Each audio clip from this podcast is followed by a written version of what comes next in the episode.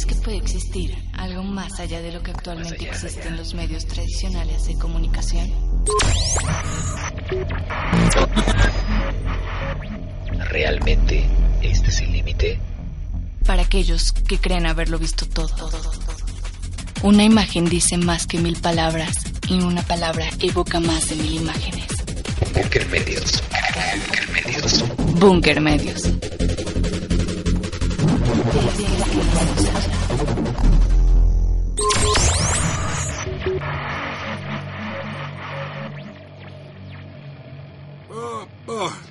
Bueno, entonces volvamos a la universidad. Y eso significa que es hora de... ¿Qué les enseñar, muchachos? ¿Hacer bullicio? Sí.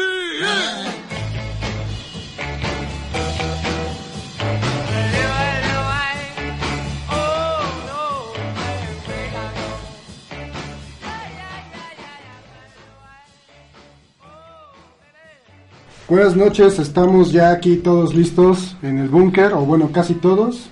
Sí. Este, y bueno, es, es un jueves, es de noche, y eso significa que es hora de... Hacer bullicio.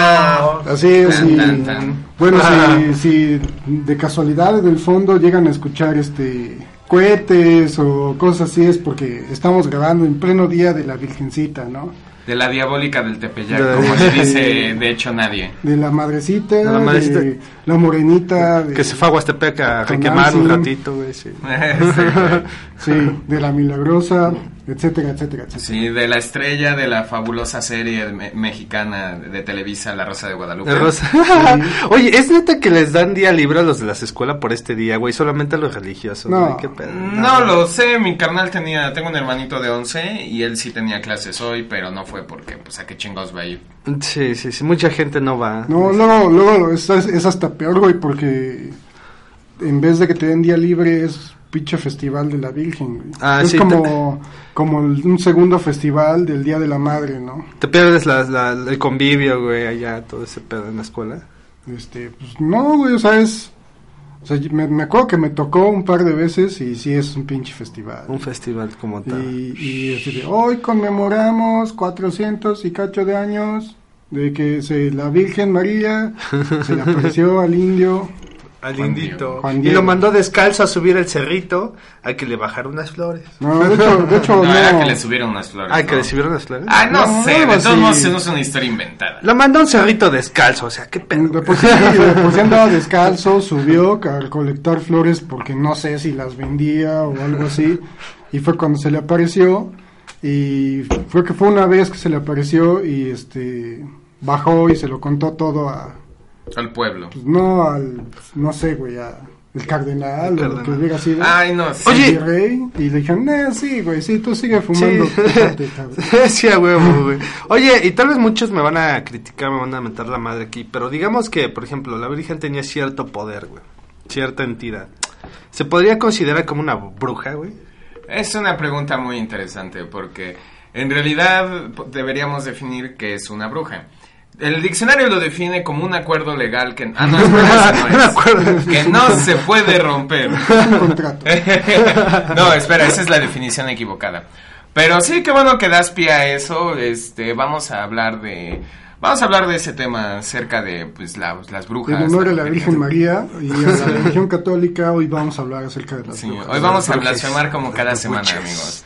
Bueno, entonces, primero hay que señalar que, mm, en cuan- eh, como lo hemos discutido en nuestra serie de películas de terror de géneros, este, que obviamente todos ustedes, gracias a todos los fans, nuestro mejor pod, de nuestro capítulo más popular ha llegado a los 100 millones de reproducciones Sí. y se los agradecemos en todas las plata en todas las plataformas han llegado a 100 millones de reproducciones. Pero bueno, eh, todas las criaturas y todos los monstruos tienen un cierto subtexto que habla de lo que imaginamos de ellas. Por ejemplo, los vampiros son una exaltación como de la sexualidad y del poder y de la aristocracia. En su segunda fase, ¿no? Claro, en su segunda fase. Y a lo mejor la criatura de Frankenstein nos habla acerca de los peligros este, De los miedos. y claro, de los este, de las tecnologías médicas avanzadas. Los hombres lobos nos hablan como de las bestias internas y los zombies nos hablan como de la despersonalización del humano en la sociedad.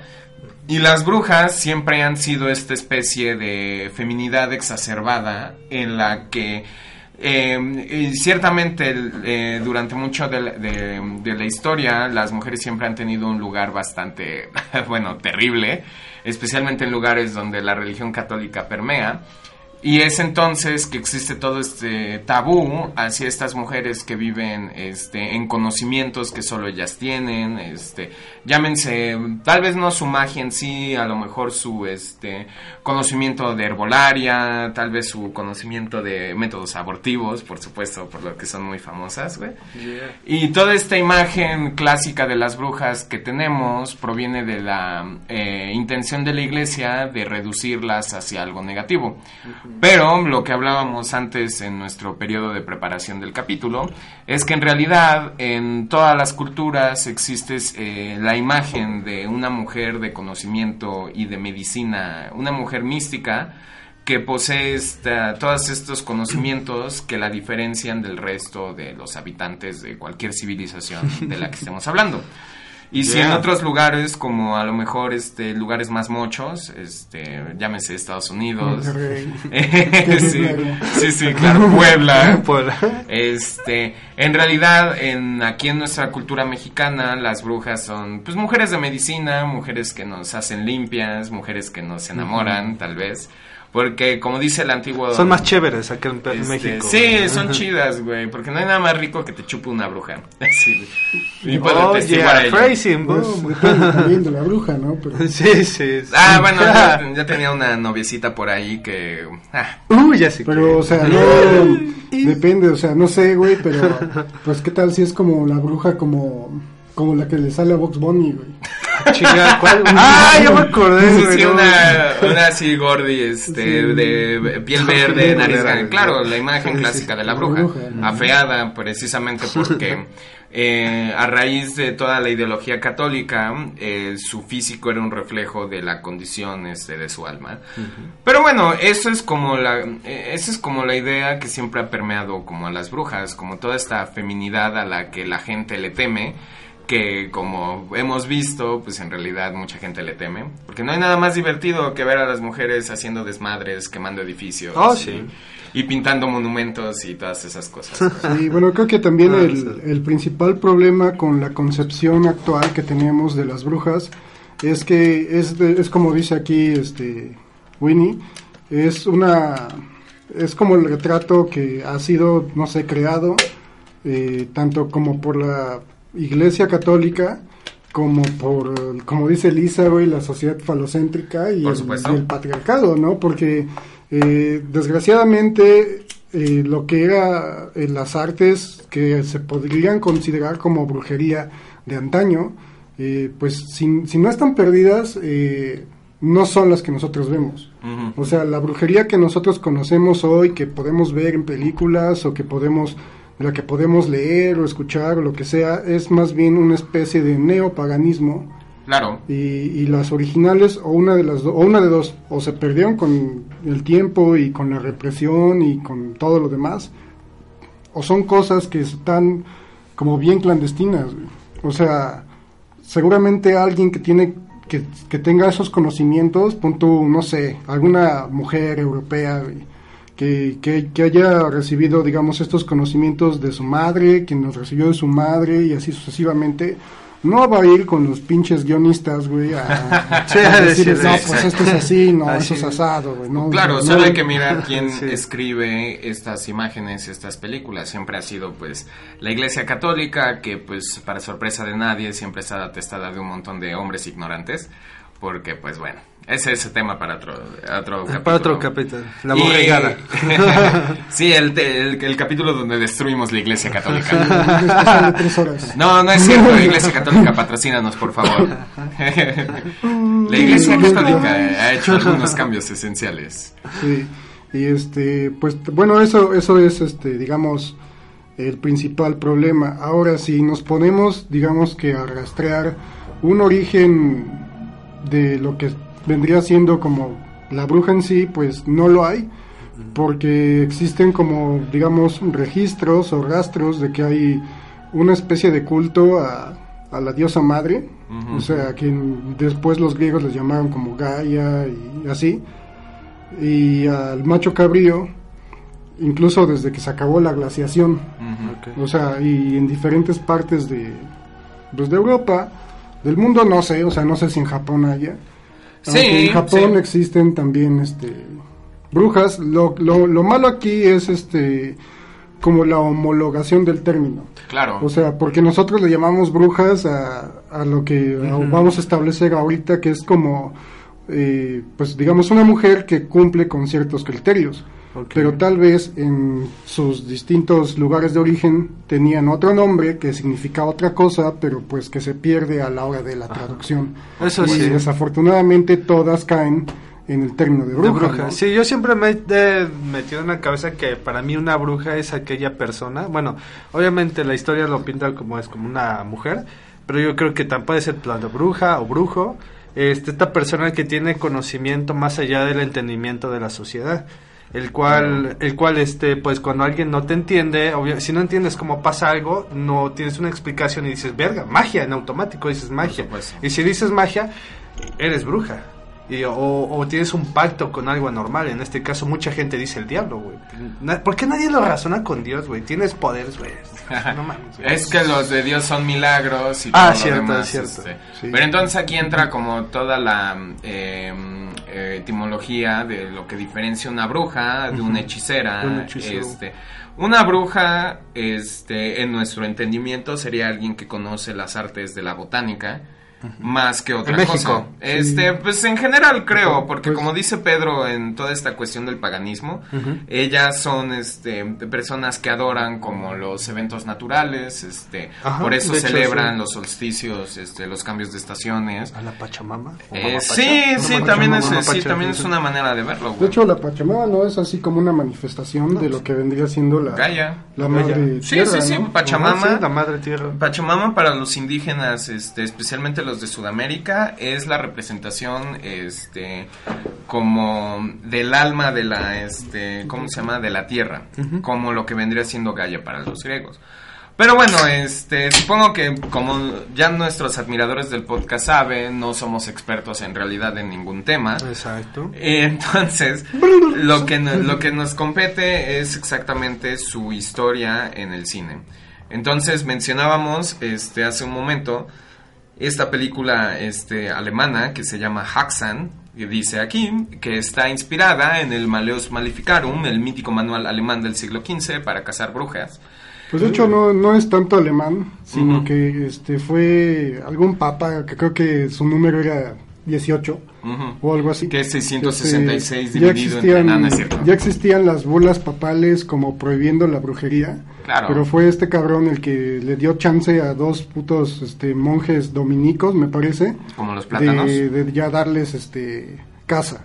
Porque en el momento en el que se hace este libro, estábamos ya en plena este, Inquisición.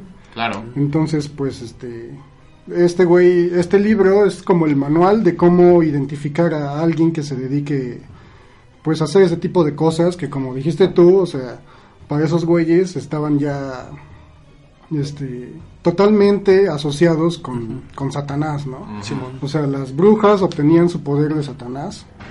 Porque, pues, no sé, o sea, en algún punto de la historia eh, los cultos cristianos, judeocristianos, decidieron que la diosa madre, o sea, sí existía, pero al ser, este, digamos, No de la- Dios. de, de- No. de- de la tierra, digamos que se apegaba más como a un plano físico. Claro. Y entonces al ser No es algo la divino. creadora del plano físico, te- eh, o sea, no solo digamos que creaba las cosas o la naturaleza en sí, sino que también era la que proporcionaba todos los placeres físicos Ay, qué rico. que, pues para la iglesia son considerados este, pecados. pecado. Sí, pecados hasta cierto Entonces, pues, sí. es, era solamente cuestión de tiempo para que dijeran, no, pues si esta es la que, pues, la que proporciona el placer, no sé, de, del sexo o de ingerir algunas sus- sustancias, comer Sí. hongos o madres así, Fumar pues Uy, sí, saca es del diablo. ¿no? Es de Saturno. Es, es de, es de Satanás y, y pues más que nada, este, si, si su pareja es un, es un macho cabrío, ¿no? Sí. Que, bueno, una vez me lo explicó un profesor de historia y, y me dijo, fue más como, lo que, es, lo que él me explicó fue más como, como algo fisiológico. Porque, porque la, la, la, la diosa madre siempre es representada como una mujer gorda y muy, Sí, y muy claro. grande. Y entonces me dijo, pues para los cultos paganos, ah, la única, no conocían a los burros, entonces decía, la única criatura que ellos conocían que, que pudiera, digamos, satisfacer a una mujer de esas dimensiones, pues era un chivo, güey. Claro. Y entonces, sí. este, pues por eso es su pareja es un macho cabrío, ¿no? Que después igual, este, los cultos romanos o grecorromanos eh, tenían como tanto a los faunos Y los sátiros. y sátiros y, y, este, me parece que en la, en la mitología romana Júpiter, o sea Zeus, Sí. eh, es amamantado por una por una Por cabra. una cabra, sí. Entonces, este, Esa no me la pues, sabía. o sea, de- a partir de que se hace lo del con- concilio de Nicea, y este, creo que es el, no sé si era... El primer concilio de Nicea. el- el Mira, con- el- vamos a o sea, el concilio de Nicea fue el, el- el momento en el que se declaró la religión católica como la religión oficial del Imperio Romano, y en el momento en el que se seleccionaron los evangelios que iban a ser parte de la Biblia oficial. El concilio de Nicea en, en 20 de mayo a 19 de junio del 325. Ya Jesucristo. güey, Sí, no manches, güey. Sí, no me acuerdo si fue el emperador Constantino o algo así, el que fue el que dijo, no, pues ya, este, la religión... Convocado por el emperador Constantino I el Grande. ¿Era grande porque era muy alto o era grande por los lambiscones que lo rodeaban? Pues sí, era grande, güey, porque fue el que después formó Constantinopla. Claro. Y después conocido como el Imperio Romano de Oriente. Ujú. O sea, y expandió el Imperio Romano hasta pinches Turquía y frontera con Sí, casi gracias Rusia. Constantino, Entonces, vete a la verga. Este, pues fue ese güey el que hizo el concilio en donde reunió así güeyes, declaró la religión católica como la principal, La religión oficial del Imperio oficial Romano. del Imperio Romano. Ay, ¿quién Y, se la este, pusiera? y no les digo, o sea, en ese concilio fue en donde se, se, se seleccionaron los evangelios que forman parte hasta el día de hoy de lo que es la Biblia. O sea, todo lo que se quedó afuera, lo, lo que se descubrió después, como los pinches rollos del Mar Muerto, o las madres estas, como el Evangelio de María Magdalena, Sí, o sí, de claro. Judas, o así, güey, son apócrifos porque no entraron dentro de esa edición de, la Biblia. Entonces es a partir de ese momento en el que se desconocen todos los cultos anteriores, romanos, griegos o paganos, y entonces es de- donde se empieza así como a satanizar la figura de lo que es la, la diosa madre y el macho cabrío Y en, otras y en cosas. relación todo lo que le rinde culto, que vendrían siendo pues, los paganos y pues por ende las brujas, por supuesto. Tiene sentido, güey. Pero este, ¿cómo se llama? Uh, pero bueno, también creo que es justo hablar acerca de cómo muchas de las eh, ideas modernas de las brujas provienen precisamente de los cuentos de hadas. Eh, los más famosos siendo los compilados por los hermanos alemanes, los hermanos Grimm. Pero, ¿sabes? Creo que viene, incluso viene, yo creo que siento que la, la concepción de, incluso de esos cuentos de brujas, viene de, de es Macbeth. Sí, sí, sí, las tres brujas al principio, sí, claro. Que, que se dedican a hacer pociones y Bueno, sí, pero estos cuentos alemanes folclóricos preceden a Shakespeare, güey. O sea, estamos no son en- como de 1800 No, ¿sabes por qué? Porque todas estas historias, eh, o sea, los hermanos Grimm en realidad lo que hicieron con sus cuentos de hadas fue compilar historias folclóricas que ya existían en la Alemania rural. Y entonces una de las figuras principales era la bruja que vivía en el bosque. Tómese por ejemplo Blancanieves, las, eh, no, la Cenicienta creo que no es de los hermanos Grimm. Eh, Blancanieves y Hansel y Gretel siendo ejemplos este como muy eh, Incluso populares. este, la hecho. sirenita tiene... También. Eh, no, porque la sirenita es de Hans Christian Andersen, que es de Dinamarca. Ah, sí, y entonces eso ya estamos hablando como del 1800. Sí, eso sí es de- Pero no, los hermanos Grimm lo que hicieron fue compilar historias folclóricas de la Alemania rural.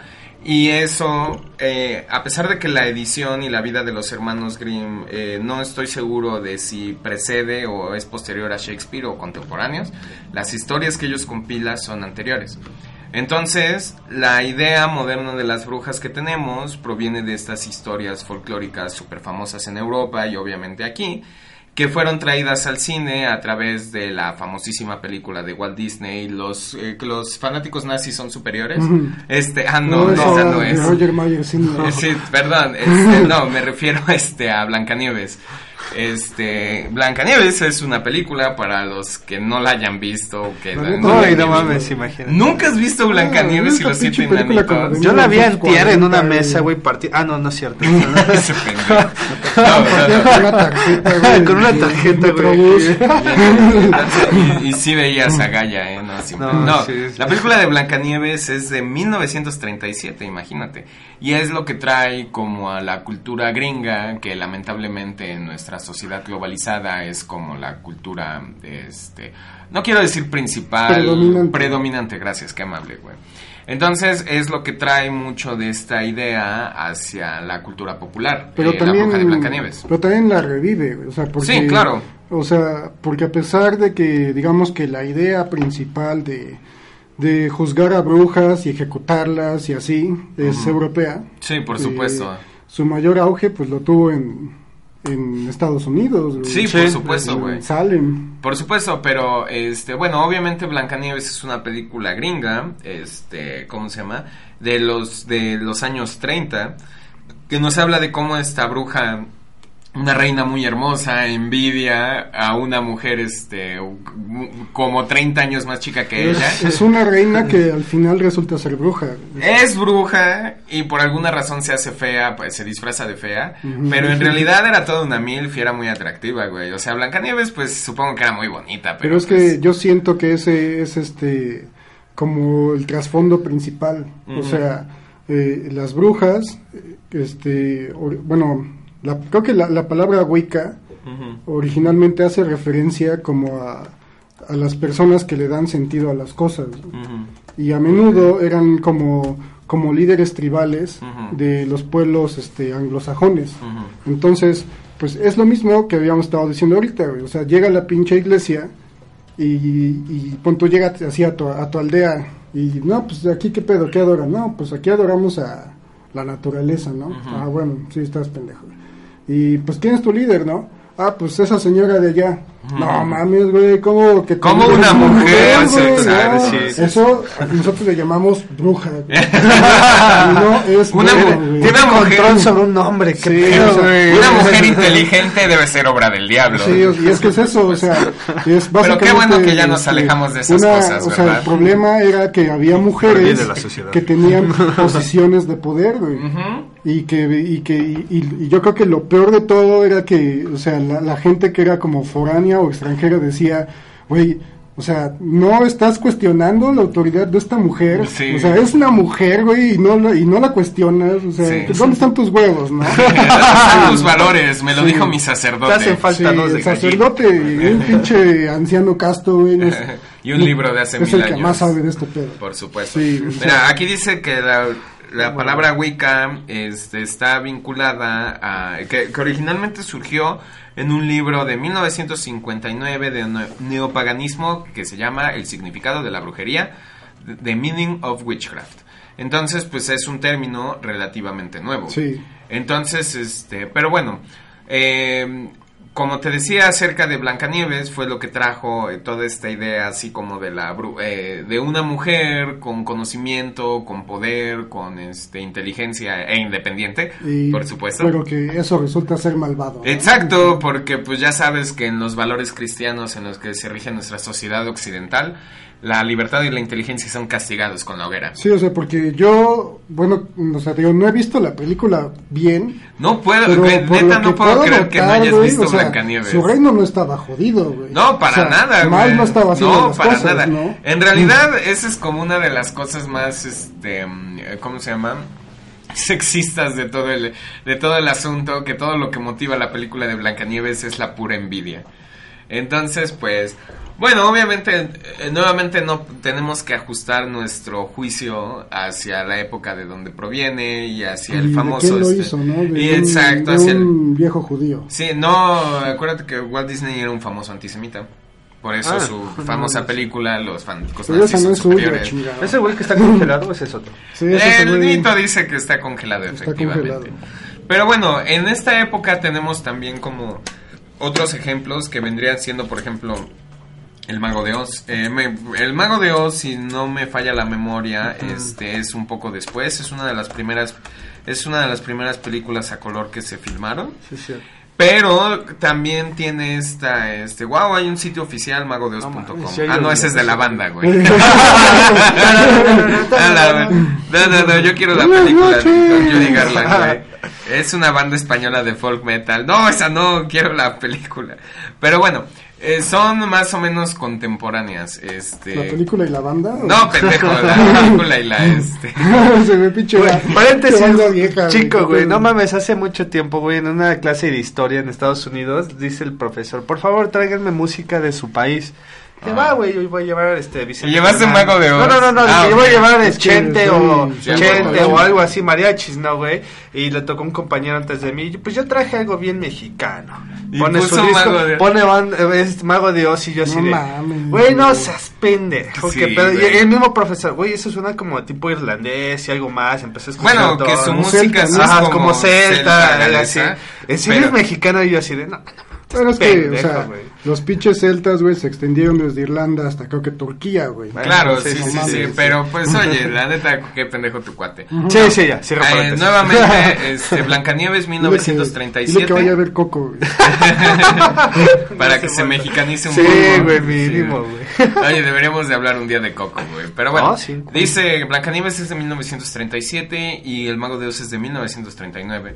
Pero entonces, como decía, ambas son eh, películas que exacerban esta idea como de las brujas, como de seres diabólicos, malvados, cuya única motivación es, pues, la envidia y la destrucción de, de quienes consideran como menos. Que No sé, son como como agentes del caos, güey. ¿no? O sea, del porque, caos. bueno, creo que en el Mago de Oz hay una de esas de las brujas, porque me parece que se dividen en los puntos cardinales. Sí, la del Y oeste, hay la por del ahí una sur. que sí es buena y otras que son malas. Eh, No recuerdo cuál era la y bruja la buena. que es la más mala de todas es la, La que del oeste. la que quiere como quitarle su poder al mago de Oz y ser como la reina de Oz, Sí. de donde salen así los famosos monos con alas. Ah, sí. Vuelven, mis estúpidos. Bola.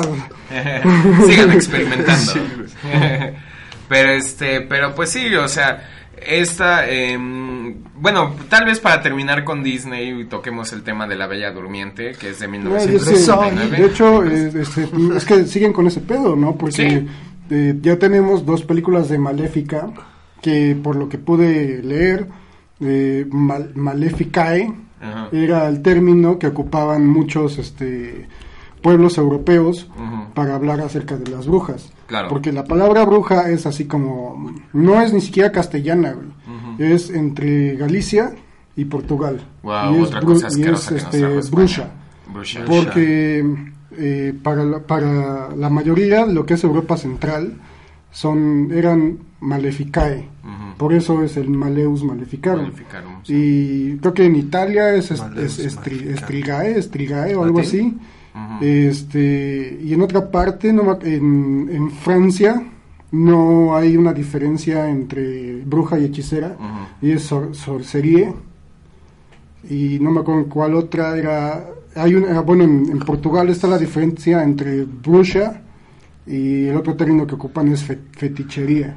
Claro, que la fetichería consiste en realizar fetiches o avatares así No, era, o sea, es lo que, lo que es que para ellos hay una diferencia eh, entre bruja y hechicera. Claro. que por lo que yo pude leer es más bien del ámbito en el que se desenvuelven. O sea, para la mayoría de la gente, la bruja es como de corte rural.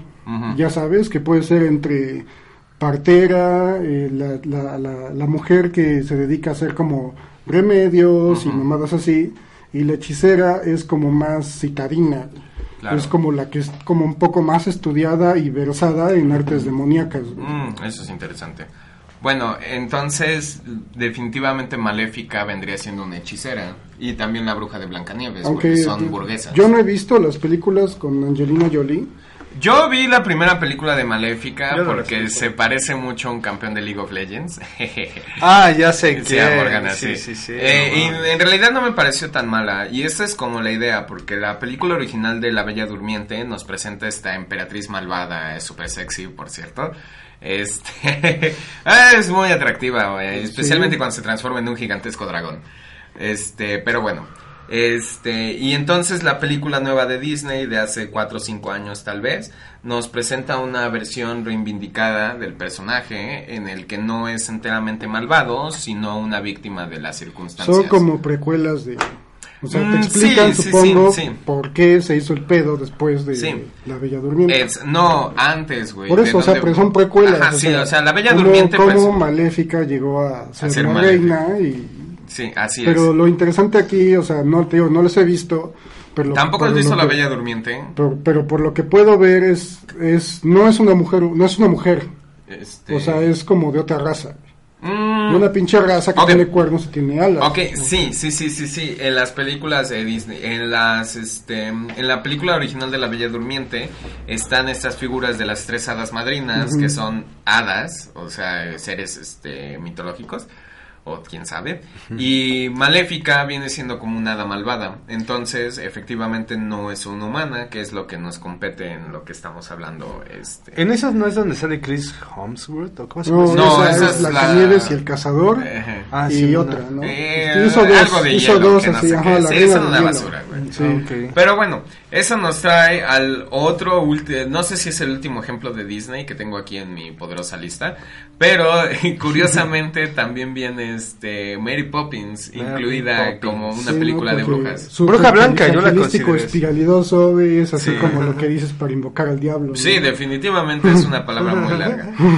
Pero pues sí, efectivamente, este, algunas personas podrían considerar a Mary Poppins como una bruja blanca, una bruja buena, agradable y sexy. O, no, o, o personas como, como Ned Flanders, güey.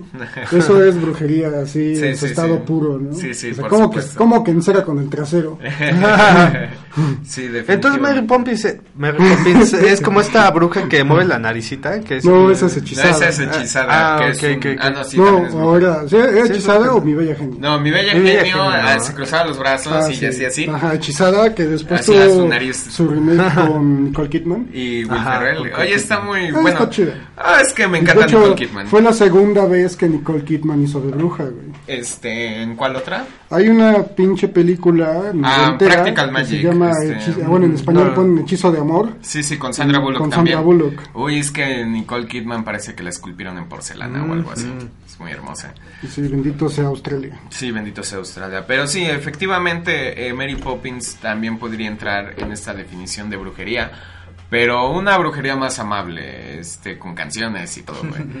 Pero algo este, parecido a Disney. eh, sí, Pues sí, sí, así es, muy de Como Disney. la quinta esencia de Disney, ¿no? Claro. Este, mira, también viene aquí Las Brujas de Eastwick eh, con Jack Nicholson. Ah, este, chingona. ¿La has visto? Yo no la he visto. está chida, güey, porque eh, si hay algo que, que caracteriza cierta cierto cierto tipo de brujas es este lo que en español castellano se, con- se, se conoce como la tríada Oh, como sí, lo que fue la serie de Charm que eran Ujú. tres Ah, sí, o sea cierto. que siempre las brujas tienen que ser tres Ujú. y bueno que originalmente creo que son la madre la vieja y la virgen Que eso proviene también de Macbeth. también, de la, de sí. la escena y que, abre si te Macbeth. vas más para atrás, güey, este, yo creo que tiene como mucho fundamento en lo que son las gorgonas. Claro, en realidad esto vendría siendo eh, ya cuando la religión católica adopta todas estas figuras este, extranjeras como parte de su imaginario diabólico este, contrario a Dios, eh, la triada vendría siendo una bastardización de la Santísima Trinidad. Bueno, de la Santa Trinidad. Entonces es este Susan Sarandon, Ajá. Eh, Eh, Cher, Cher Y Michelle la- Michelle Pfeiffer. Pfeiffer, que, que, que son como tres hermanas que en algún momento Invocan bueno, a un demonio. como que siempre o sea como que tuvieron digamos algún poder latente y en algún punto al principio de la película se hacen como conscientes de que tienen este pedo y creo que de desmadre se ponen a crear este o sea hacen así como una pinche pijamada así de hermanas brujas. solteronas. En pijama de y hermanas este y empiezan a describir a su hombre a su hombre ideal. Y ¿Cómo puede ser que Michelle Pfeiffer, Susan Sarandon y Cher de hace más de 40 años sean un montón de solteronas? Solo Dios lo sabe. Pues no sé, me acuerdo que el personaje de Michelle Pfeiffer ya, ya era este.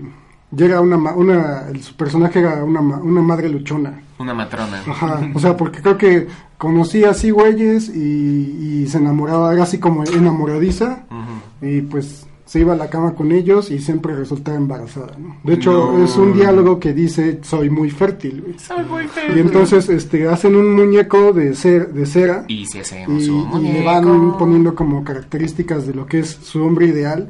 Y por alguna razón, güey, su hombre ideal es Jack Es Jack Nicholson de los noventas, güey. Eh, no, 1987. Bueno, 1987. Pero bueno, era cuando Jack Nicholson ya era un señor maduro, pero todavía Sí, atractivo. O sea, de todas formas, Jack Nicholson no era atractivo en el 78, en el. Entonces ya en el 87, es de, no mames, ¿no? Ah, lo sé. Creo que, creo que eso de si es o no atractivo el Jack Nicholson de hace 30 años es muy debatible. Bueno, el punto es que pues, a, lo mejor no es no es atractivo la mirada, pero, es sea, sensual su- ajá, su es- tiene, carisma. tiene como este carisma demoníaco. Claro, y sí, tiene, definitivamente. este, o sea, porque sabe lo que le tiene que decir a cada una. O sea, conoce a, creo que a Susan Sarandon o a Cher y se la lleva a su pinche mega mansión en donde tiene a este güey, este, su mayordomo es largo. ¿no? Sí. El original. El- lo- no, o sea, largo, el, pues, el de las, el de la película de Ah, ok. los sí, sí, con, sí. con Raúl Julia y Ajá, así. sí, sí.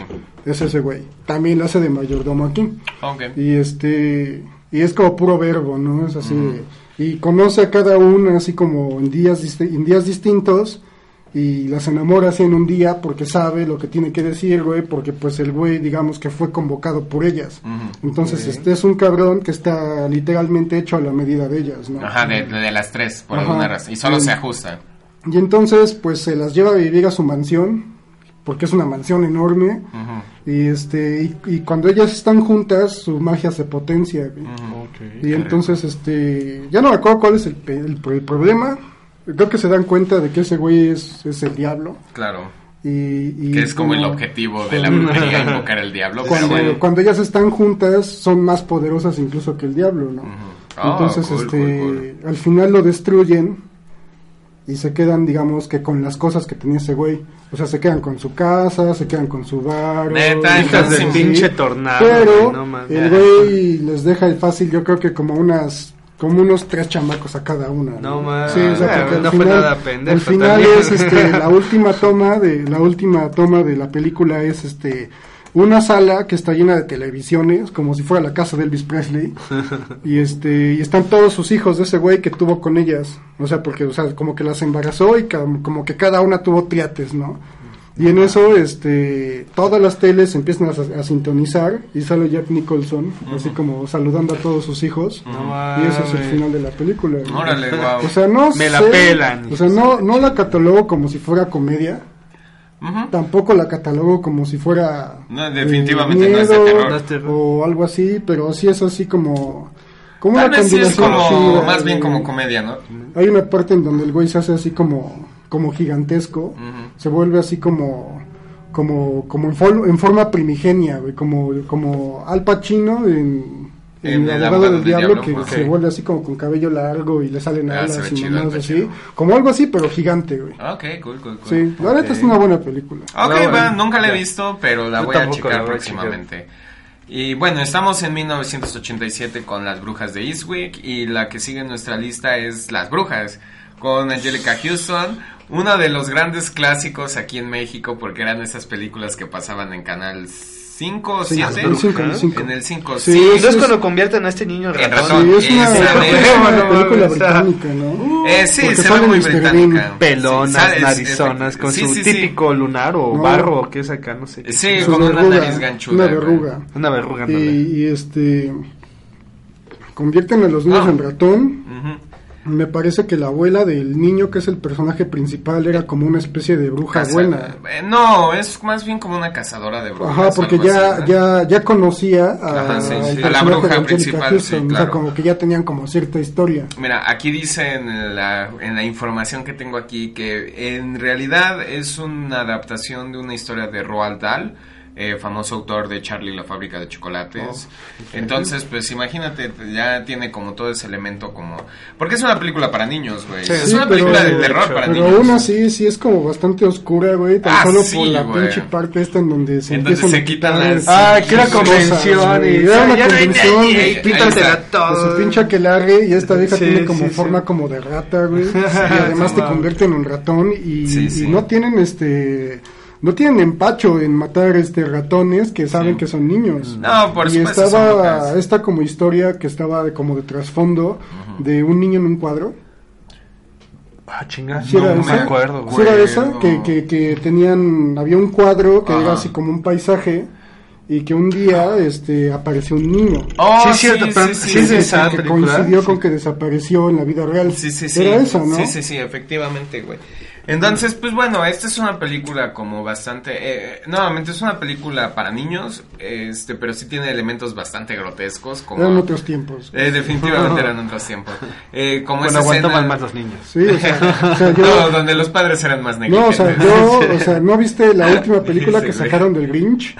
Eh, ¿la animada? La animada, Ah, tampoco. la animada, o sea, porque ves que está el personaje este de la niña que, que se hace amiga del Grinch. Claro, Ajá, se convirtió en una famosa can- toda- cantante. Esa sí la Taylor. Momsen.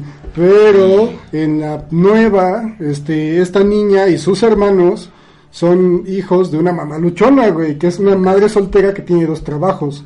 Entonces por eso va a ver al Grinch, porque pues nadie la cuida. Ajá, sí. de su casa, güey. Claro, o sea, claro, ¿qué voy a pedo con eso, güey? O sea, güey, o sea, empezó Claro. así como en una madre como Voy a, navideña voy a ir a y- ver a un famoso huraño, posiblemente pedófilo. Que, a no le gusta No, nadie por ni pedófilo, Navidad, pero sí parasocial, ¿no, güey? Eh, sí, sí, antisocial definitivamente. No, no, no, no, quién sabe, güey. Es que aquí hay una diferencia, güey. El antisocial es el que, o sea, el que busca la destrucción de la sociedad. O sea, el anticristo no, no, no, o sea, quiere destruir a Cristo. Entonces dirías que el parasocial es el es, alguien que va como paralelo a la sociedad. Sí, claro, o sea, si el bien no busca su destrucción, este, de manera activa, este, no, no se incorpora a ella. Claro, Entonces, sí, el razón. es eso, güey. O sea, el Grinch no quería matar a nadie. No, sí, no, definitivamente. lleva mucho la Navidad y las personas. Sí, solo le gustaba joder a la gente. ¿A quién no, güey? Digo, a Ve, sí, ver. definitivamente. Sí, entonces es, es eso, güey. O sea, todavía en el, en el Grinch de Jim Carrey, o sea, era la, la- esta niña que pertenecía a una a un núcleo familiar este tradicional y perfectamente bien definido y funcional. Y ya en el Grinch del año pasado ya no, güey, ya es este la mamá soltera, güey, Claro. y, y el Grinch no es, es no es este este individuo parasocial, sino que es este solamente un güey que es como medio discriminado porque es distinto. güey. Y al Todo final, adaptado a nuestra al época. final, este, sí, o sea, al final es, pues no importa que solo tengas un padre, güey, que vivas en una familia homoparental. No hay pedo, y tampoco güey. importa que tú seas verde, güey, mientras los demás son rosas, ¿no? O sea, ¿Por qué me esa- discriminas porque es verde? esa es la. Navidad es la Navidad, Exacto. ¿no? Entonces, sí, bueno, pero esta película de, la, de Sí la las brujas sí está bien cabrona, ¿no? O sea, es perturbadora. O sea, yo creo que, o sea, la ves todavía ahorita y dices, güey, no mames, ¿cómo puede ser que eso haya sido para niños, no? De hecho. Bueno, es que, por, por ejemplo, es como le decía yo hace rato a Edwin, prácticamente con el paso de los tiempos ha- han empezado a modificar la ideología de cómo te presentan las cosas. Y hasta cierto punto yo pienso que anteriormente estaba más chido porque te lo dejaban soltar así, güey, pum. Las brujas es esto, esto y esto, son malas y así, así. Sí. Y hoy ya te las pintan hasta cierto punto en que, pues, sí son algo malo, pero también son algo bueno y te dejan en una, en, en- en un limbo en el que ya ni sabes No, qué pero pedo. te dejan así como de estos güeyes son malos por esto. Por eso. Y Claro, está el pero- pinche ejemplo del Joker, güey. Son Sí. malos Ah, sí, porque güey. no tuvieron otra opción, Sí. porque los Claro, mal. pero yo creo que esto parte más allá de una reivindicación de la figura este tan este satanizada así de, de la mujer con conocimiento y es por eso que ahora es menos cliché el acercamiento que se le da a las brujas. Sí, o sea, bueno, en este caso, eh, ocurre las brujas eran solamente brujas. Claro. O sea, en la película, mm, o sea, yo tiene tiempo que no la veo, pero no recuerdo, güey, que se haya dicho que son, este, que, no sé, güey, que siguen a tal deidad o que siguen al diablo. Sí, o no, sea, no, son para nada. malas. Mira, Son es mujeres como, malas. es como este ejemplo que, este, por ejemplo, aquí en esta lista que tengo aquí en mis ojos, viene una famosa película de Estudio Ghibli, El Servicio de Entregas de Kiki, Que se trata de una ¿Qué? brujita, sí, sí, sí, una brujita que tenía un servicio tipo este eh, UPS o estafeta o, o DHL o como lo quieras. Le llegaban paquetes y los entregaba con su escoba y todo el mundo esas y nadie se sorprendía de que en realidad era una, una muchachita de 13 años que viajaba en una escoba. Pues, es Simplemente que- es ¿dónde está mi paquete? Y Es todo digo, eso. o sea, Sí. es que lo que estamos diciendo ahorita es la concepción occidental que tenemos. O sea, Claro, igual, no sé, güey. En Dragon Ball estaba Uranai Baba. Claro. Que era la hermana del maestro Roshi. Y nadie se sacaba de pedo. O sea, sí tenía un pinche vampiro, un hombre, lo, uno- un, un hombre invisible, un demonio y un fantasma, ¿no? Que Pues era algo normal ahí. pero nadie decía, ay, no, esa vieja es malvada, güey. O sea, era una bruja y, y ya no. Pero pues porque una vez más hablamos acerca de lo que es este la cultura occidental. Tal vez en, en la cultura oriental, pues igual debe de haber mujeres que cumplen con los requisitos que nosotros, para, para que nosotros les podamos llamar brujas. Claro. Pero a lo mejor ahí eran otra cosa, ¿no? O sea, eh, se me viene a la mente, por ejemplo, las películas de La Maldición. Ajá. que ven que al final... La eh, maldición es de de Grudge. de Grudge, Ok, sí. que eh, al final películas resulta japonesas. que es este que este fantasma que creo que no, no ¿se llama Hayako No me No, acuerdo. me acuerdo. O No, Hayako nombre es de la- Dragos, güey. No, es la del aro, sí. Bueno el fantasma de The Grudge eh, resulta que era una niña que su madre era como una especie como de bruja que se encargaba de, de- de expulsar este espíritus malévolos de personas. Y pues se le ocurrió la brillante idea de que tú ibas, y, no, güey, es que yo estoy este, poseído por un pinche espíritu malévolo de la cocina. ¿No? Y entonces ella decía, ah, Simón, te lo quito, y, pero pues como tiene que estar en algún lado, se lo va a poner a mi hija. y Ok, entonces, este, Wow, terrible esa, padre. esa es la explicación de, del espíritu de The Grudge, que era la hija de una mujer que quitaba como espíritus malévolos Y que de recibía personas todos. y se los No ponían a ella. qué terrible madre. Pero, o sea, eso, eh, eso lo podríamos considerar como una bruja. Sí. Sin embargo, en esas películas no se dice que ella es una bruja. No, claro, Porque porque... si te pones a pensar, era un servicio valioso, güey. Claro, en realidad la madre vendría siendo como un tipo de sacerdotisa más que una bruja. O como medium, güey. o sí, algo así, exactamente, sí, totalmente. Y pues al final, pues supongo que, supongo que tú como espíritu malvado de la cocina o de una muñeca que fue maltratada o algo, alguna madre así, porque ves que en Japón este, salen espíritus malvados de cualquier cosa. Eh, sí, hasta en las Este, sombrillas. Pues güey. lo que te importa es habitar un cuerpo vivo, no importa de quién sea, y pues Por chingue supuesto. su madre, ¿no? Es mi hija y, se- y es mi hija y es mi propiedad, ¿no? Claro. Pero bueno, esta es como la idea este totalmente este oriental acerca de cómo funcionaría la brujería, güey. Y nuevamente no tenemos como suficiente información porque pues es raro que venga ese tipo de cine hacia aquí, hacia este occidente. Pero por ejemplo, una, una de esas películas muy famosas este, de brujas, que también es de Disney, porque al parecer Disney tiene muchas películas del tema, es aquí en México, tal vez Latinoamérica, se conoce como Abracadabra. En la original es Hocus Ah, sí, Pocus, sí, con Pocus. Midler, este, Sarah Sarah Jessica Jessica Parker, y no recuerdo Y en dónde sí. sale ella. La, la gordita. Eh, creo que salía, creo que salió en una, yo la ubico mucho en una serie que salía Brooke Shields. No, no Era sé, como- que es como una abogada exitosa. No, era así. como, como una firma como de moda. Y sale, creo que sale este actor que después, este, lo único que en lo que la lo he visto es el, el, el gobernador del estado en el que está Ciudad Gótica. Oh, ok, ok, ok. Sí, Salía- de cual sea que sí, sea el no sé estado. puta idea de dónde sale ese güey, pero bueno, era una serie así. Solo la ubico de ahí. Ok, bueno, pero Ocus Pocus Abracadabra es una película, es una película de Halloween como muy Sí, clásica eso este, sí, de o sea, Disney. No es Halloween, sino ves Ocus Pocus. Sí, claro, y, y en realidad es una película súper buena, güey. O sea, Sí, está muy tenemos como esta figura de los adolescentes este, luchando contra la maldad, este, que ellos traen porque él prende una vela y en el, en el aniversario de cuando ejecutaron a las hermanas Sanders, se llaman las hermanas Sanders, y funciona porque el muchacho en cuestión es virgen. Entonces, pues sale, sale, reviven así como a las brujas, que solo van a revivir una noche, a menos que puedan completar su hechizo que les este, permite absorber la juventud, así como de los niños. Pero necesitan su li Es una película muy buena, es Sí, graciosa. es- Team Zombie.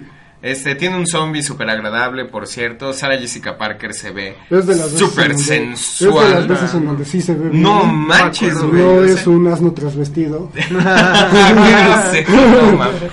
O sea, bueno, siempre han dicho mucho de Sarah Jessica Parker porque tiene rasgos como muy fuertes, una nariz grande, una boca grande, Sí. pero en la película de Un Hocus caballo Pocus... entra a un bar. What the fuck?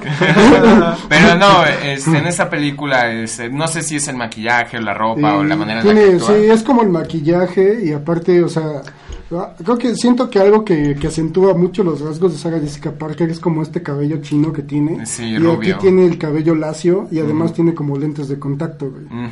Tal vez. Sí. Pero bueno, Pero eso no parece Sarah Jessica Parker. no, no parece. Poder pero del. After Effect, güey. Sí, definitivamente, poder de postproducción. Pero este, y es una película muy buena, es un clásico de Halloween, tiene un- esa canción muy buena de Screaming Jay Hawkins, I Put a Spell on You, cantada por Bette Midler, que Tan, siempre ha tan, sido tan, una tan. cantante muy, este, eh, ba- bastante buena, güey, incluso en su aparición en Los Simpsons. Oh, no, es Bette Midler. y los persigue así hasta el fin del mundo, es muy gracioso. Maldita sea, Beth Midler. Pero sí, es una de esas cuestiones en las que las brujas... Sí, güey. es una de esas cuestiones en que las brujas definitivamente son las villanas de la película, pero este, ¿cómo se llama? Pero son brujas, este, graciosas, torpes, este, O sea, sí, poderosas, eso sí. Sí, hay así como cierto. Algo malvado en ellas porque pues se quieren chingar a la gente, ¿no? Pero son demasiado torpes como para lograr así como Sí. este algo efectivamente malvado, aunque debo decir que su libro parecido al Necronomicon es bastante diabólico. Sí. Sí, pero es una muy buena película, si no la han visto definitivamente véanla, porque este tiene muchos elementos que son como muy clásicos del Halloween gringo. Que aquí no, aquí celebramos el Halloween gringo porque nos da una excusa para ponernos ebrios y Nos da una excusa para salir y pedir Y dinero. para usar disfraces. Qué horror. Pero sí, definitivamente es como... Y, y, pues que lo que pasa es que eh, se, se apega más como a, a lo que es nuestra traducción de lo que es el Halloween, Claro, la noche de brujas. eh, son como los clichés que han formado nuestra idea de lo que es el Halloween. O lo que eran antes, ¿no? Claro, sí, pues ya la película es este del 93, o sea, sí, ya llovió, ¿eh? Sí, 26 26, ah, wow, güey, no, sí, ya llovió definitivamente, ¿eh? Pero sí, es como una película que este da mucho a que entendamos cómo funciona el Halloween gringo. Eh, que yo me imagino que en otros lugares, este, porque aquí en México, pues el Día de Muertos es como siempre como nuestra principal este, cosa, pero obviamente, pues el Halloween, el Día de Muertos es una fiesta familiar y el Halloween es, pues, para ponernos pedos. Dirían, una cosa es una cosa y otra, Y otra cosa es otra cosa, definitivamente. Ujú. Porque definitivamente nuestra festividad superior aquí en México es el Día de Muertos. La- Está más chingona. Ah. Sí, pues es que la Navidad, pues hay comida y... Y no es nuestra, güey. Nah, nah, nah, nah, Y el Día de Muertos es súper nuestro. Ah. Así. Sí, o sea. Y si han visto la famosa película Coco, donde los gringos robaron como nuestra identidad nacional para sus propósitos capitalistas, de una manera buena, o sea, yo creo que de una manera como... Cultural dieron a entender. Sí, sí, lo- sí, sí, Lo estudiaron bien y lo adaptaron como bastante Para que adecuadamente. todo el mundo lo pudiera entender. Exacto, entonces por eso no resiento Coco, es una película buena, Sí. pero nuevamente sabes que trataron de hacer este derechos de autor sobre el Día de Muertos. Es neta. sí. Güey, no les falta, no, no, no les basta con, eh, con lo del taco, güey. Ves que esos güeyes son dueños de, de como tal. Ay, ¿cómo se dice cuando haces tuyo? La marca registrada. Anda, marca registrada de sí. taco y, lo, y también lo del me- rosa mexicano, güey, hijos de su No mames, no sé, güey. o Esos sea, güeyes son dueños prácticamente. Qué bueno, qué esos bueno, qué que las personas de las oficinas de patentes y lo que sea los mandaron a la Ándale, verga. patente. Porque Eso, no eso, tenía vale. sentido su reclamo, o sea, eso se me hace como bien adecuado. Pero pues este, pero bueno, de todos modos Coco es una película buena, divertida, sale Pedro, eh, sale Pedro Infante.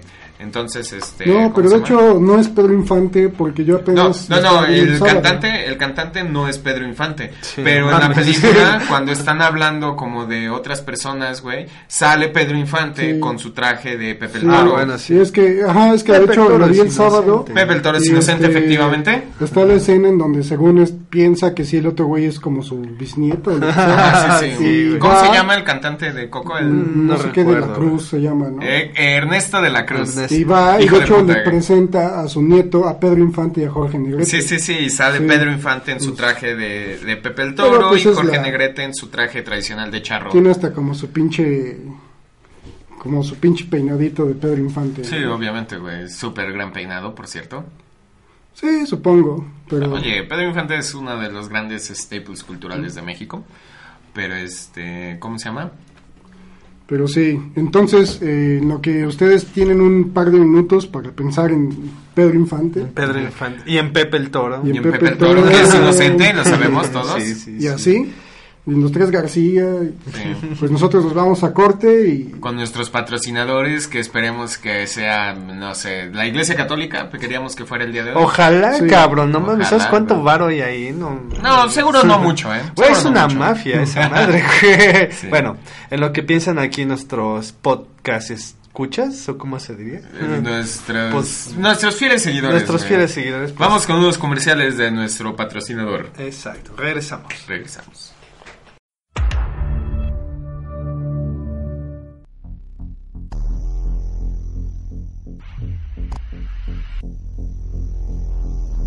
¿Crees que puede existir algo más allá de lo que actualmente existe en los medios tradicionales de comunicación? ¿Realmente este es el límite? Para aquellos que creen haberlo visto todo. Nosotros hacemos que veas los sonidos. Que escuches, escuches las imágenes, Yo escucho. la mejor música, Yo veo. nuestra imaginación, Yo siento. estimulando tu creatividad. Estimula mi creatividad. Podcast, Humor inteligente. Nuevas tecnologías. estimula mis sentidos. Contenido digital de alta calidad. Alta calidad. Apps, gadgets, trending, multimedia, Contenido retro. Nuevas tecnologías. podcast. Contenido digital de alta calidad.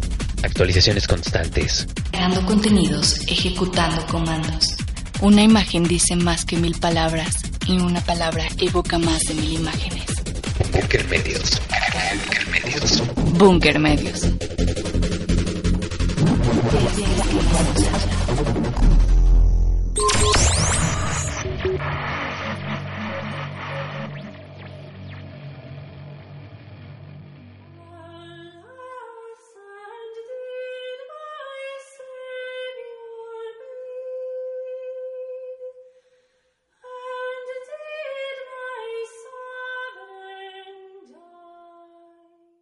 Y bueno, ya estamos de regreso después de unos cortes comerciales necesarios, cortes comerciales refrescantes, cortes comerciales.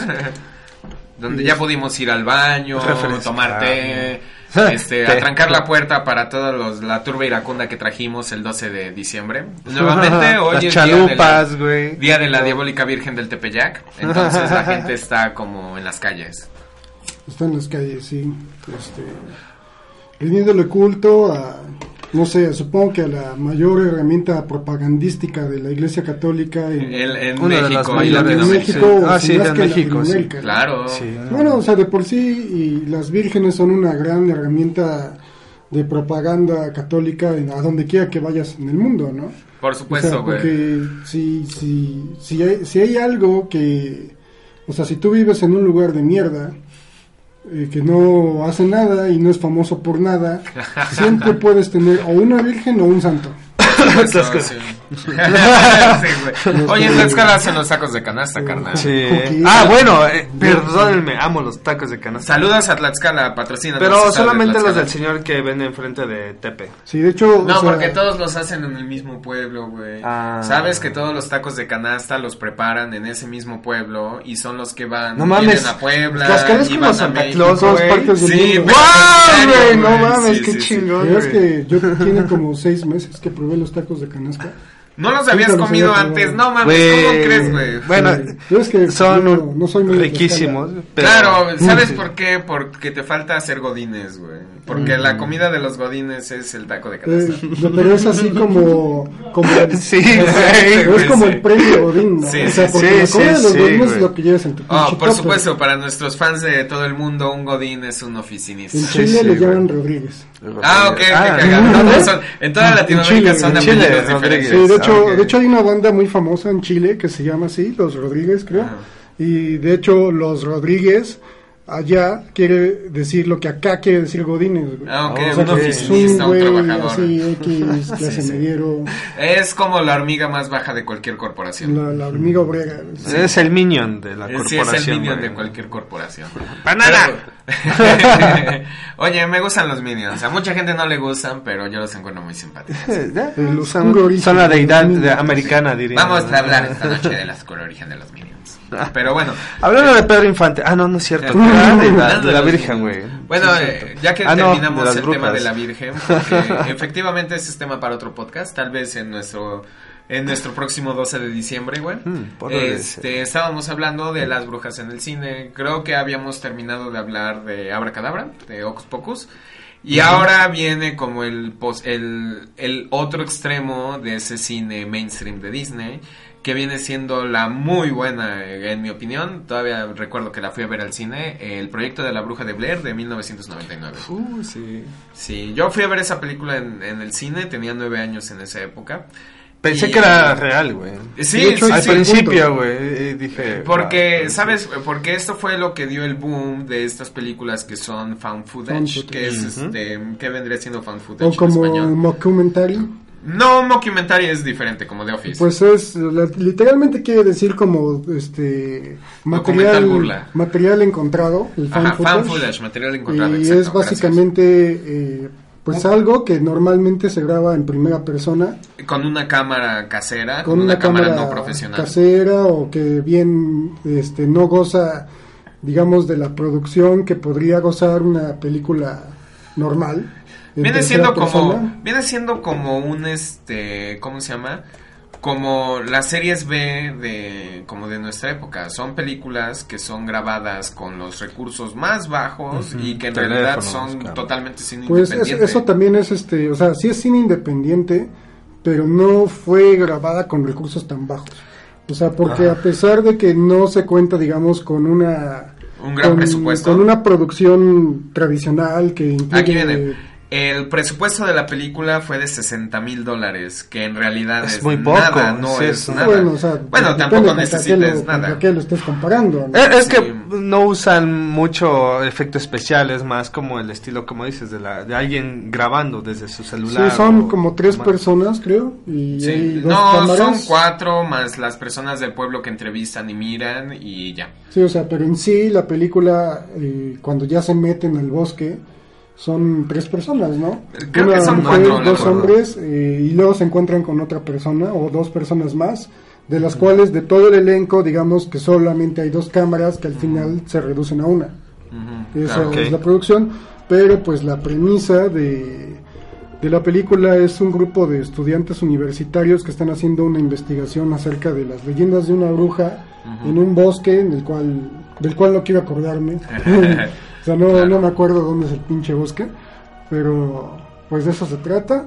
Mm, Mira, es interesante, dice que en la información aquí en la página oficial, Internet Movie Database, imdb.com, dice que su presupuesto fue de 60 mil dólares estimado y su revenue total, así mundial hasta ahora, es de casi 250 millones de dólares. Uf, no mames. o sea, no mames, es como... Super worth it, güey. Sí, no, mames. absolutamente worth por eso it, tenemos güey. una sí, secuela.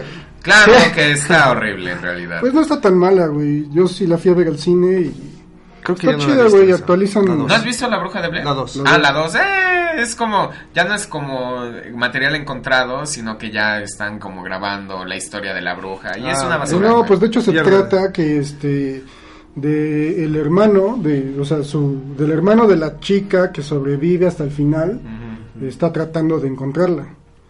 De eso se trata la película. Pero igual ellos llevan pues llevan sus cámaras, llevan un dron y llevan un GPS que al final sirve para una chingada y este y bueno en esta en la segunda película eh, introducen un concepto interesante que es como que hay una especie de distorsión temporal en el bosque Claro. porque ves que te- se encuentran a una pareja de güeyes Ajá. que al principio estaban como como falsificando evidencia, ¿no? Ya sabes, cada vez que pasa algo así, pues la gente busca sacar provecho, como en Roswell o Ajá, cosas sí. así. Y después, cuando ellos se dan cuenta de que esta pareja está falsificando las evidencias, se los mandan a la chingada y ellos huyen y se los encuentran unas horas después.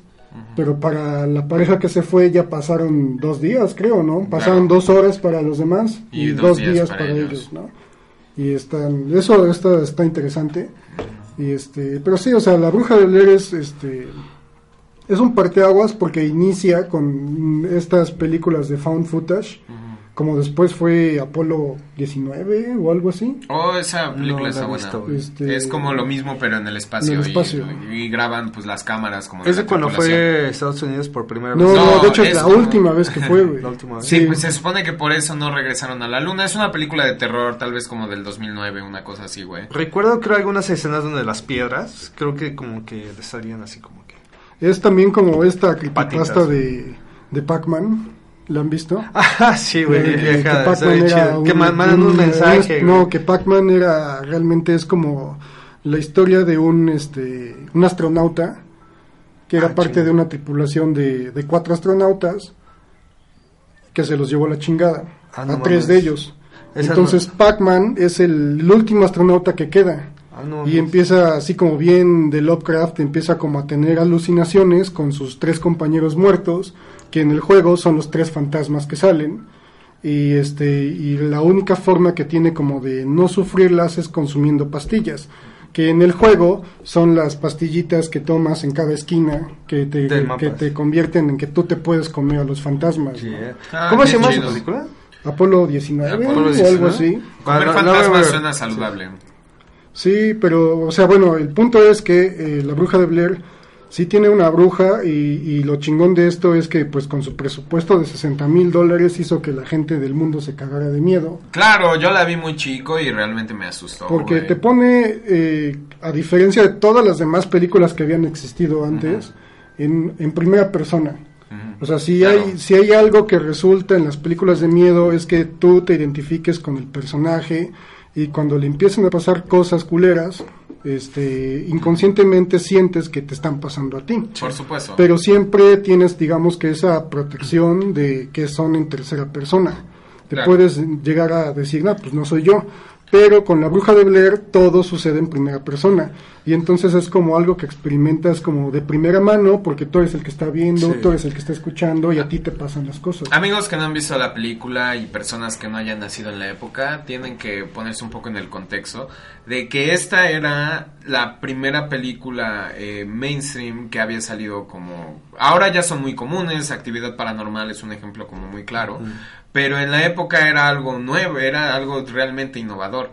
Entonces, por eso fue que se contribuyó mucho hacia el mito de que la película en realidad había sido algo que habían encontrado abandonado en un bosque. Y es lo que ocasiona mucho como la ansiedad que provoca y lo que dice, sentirte como en el personaje que está grabando, ¿Qué mirarte. pasaría? Claro que ahora es un recurso muy explotado ese tipo de cine, eh, pero en la época era algo totalmente nuevo. Pero igual ya, o sea, ya pasó, digamos que su, Su época, sí. porque si hay algo que también es interesante de eso es que no cualquiera lo puede hacer.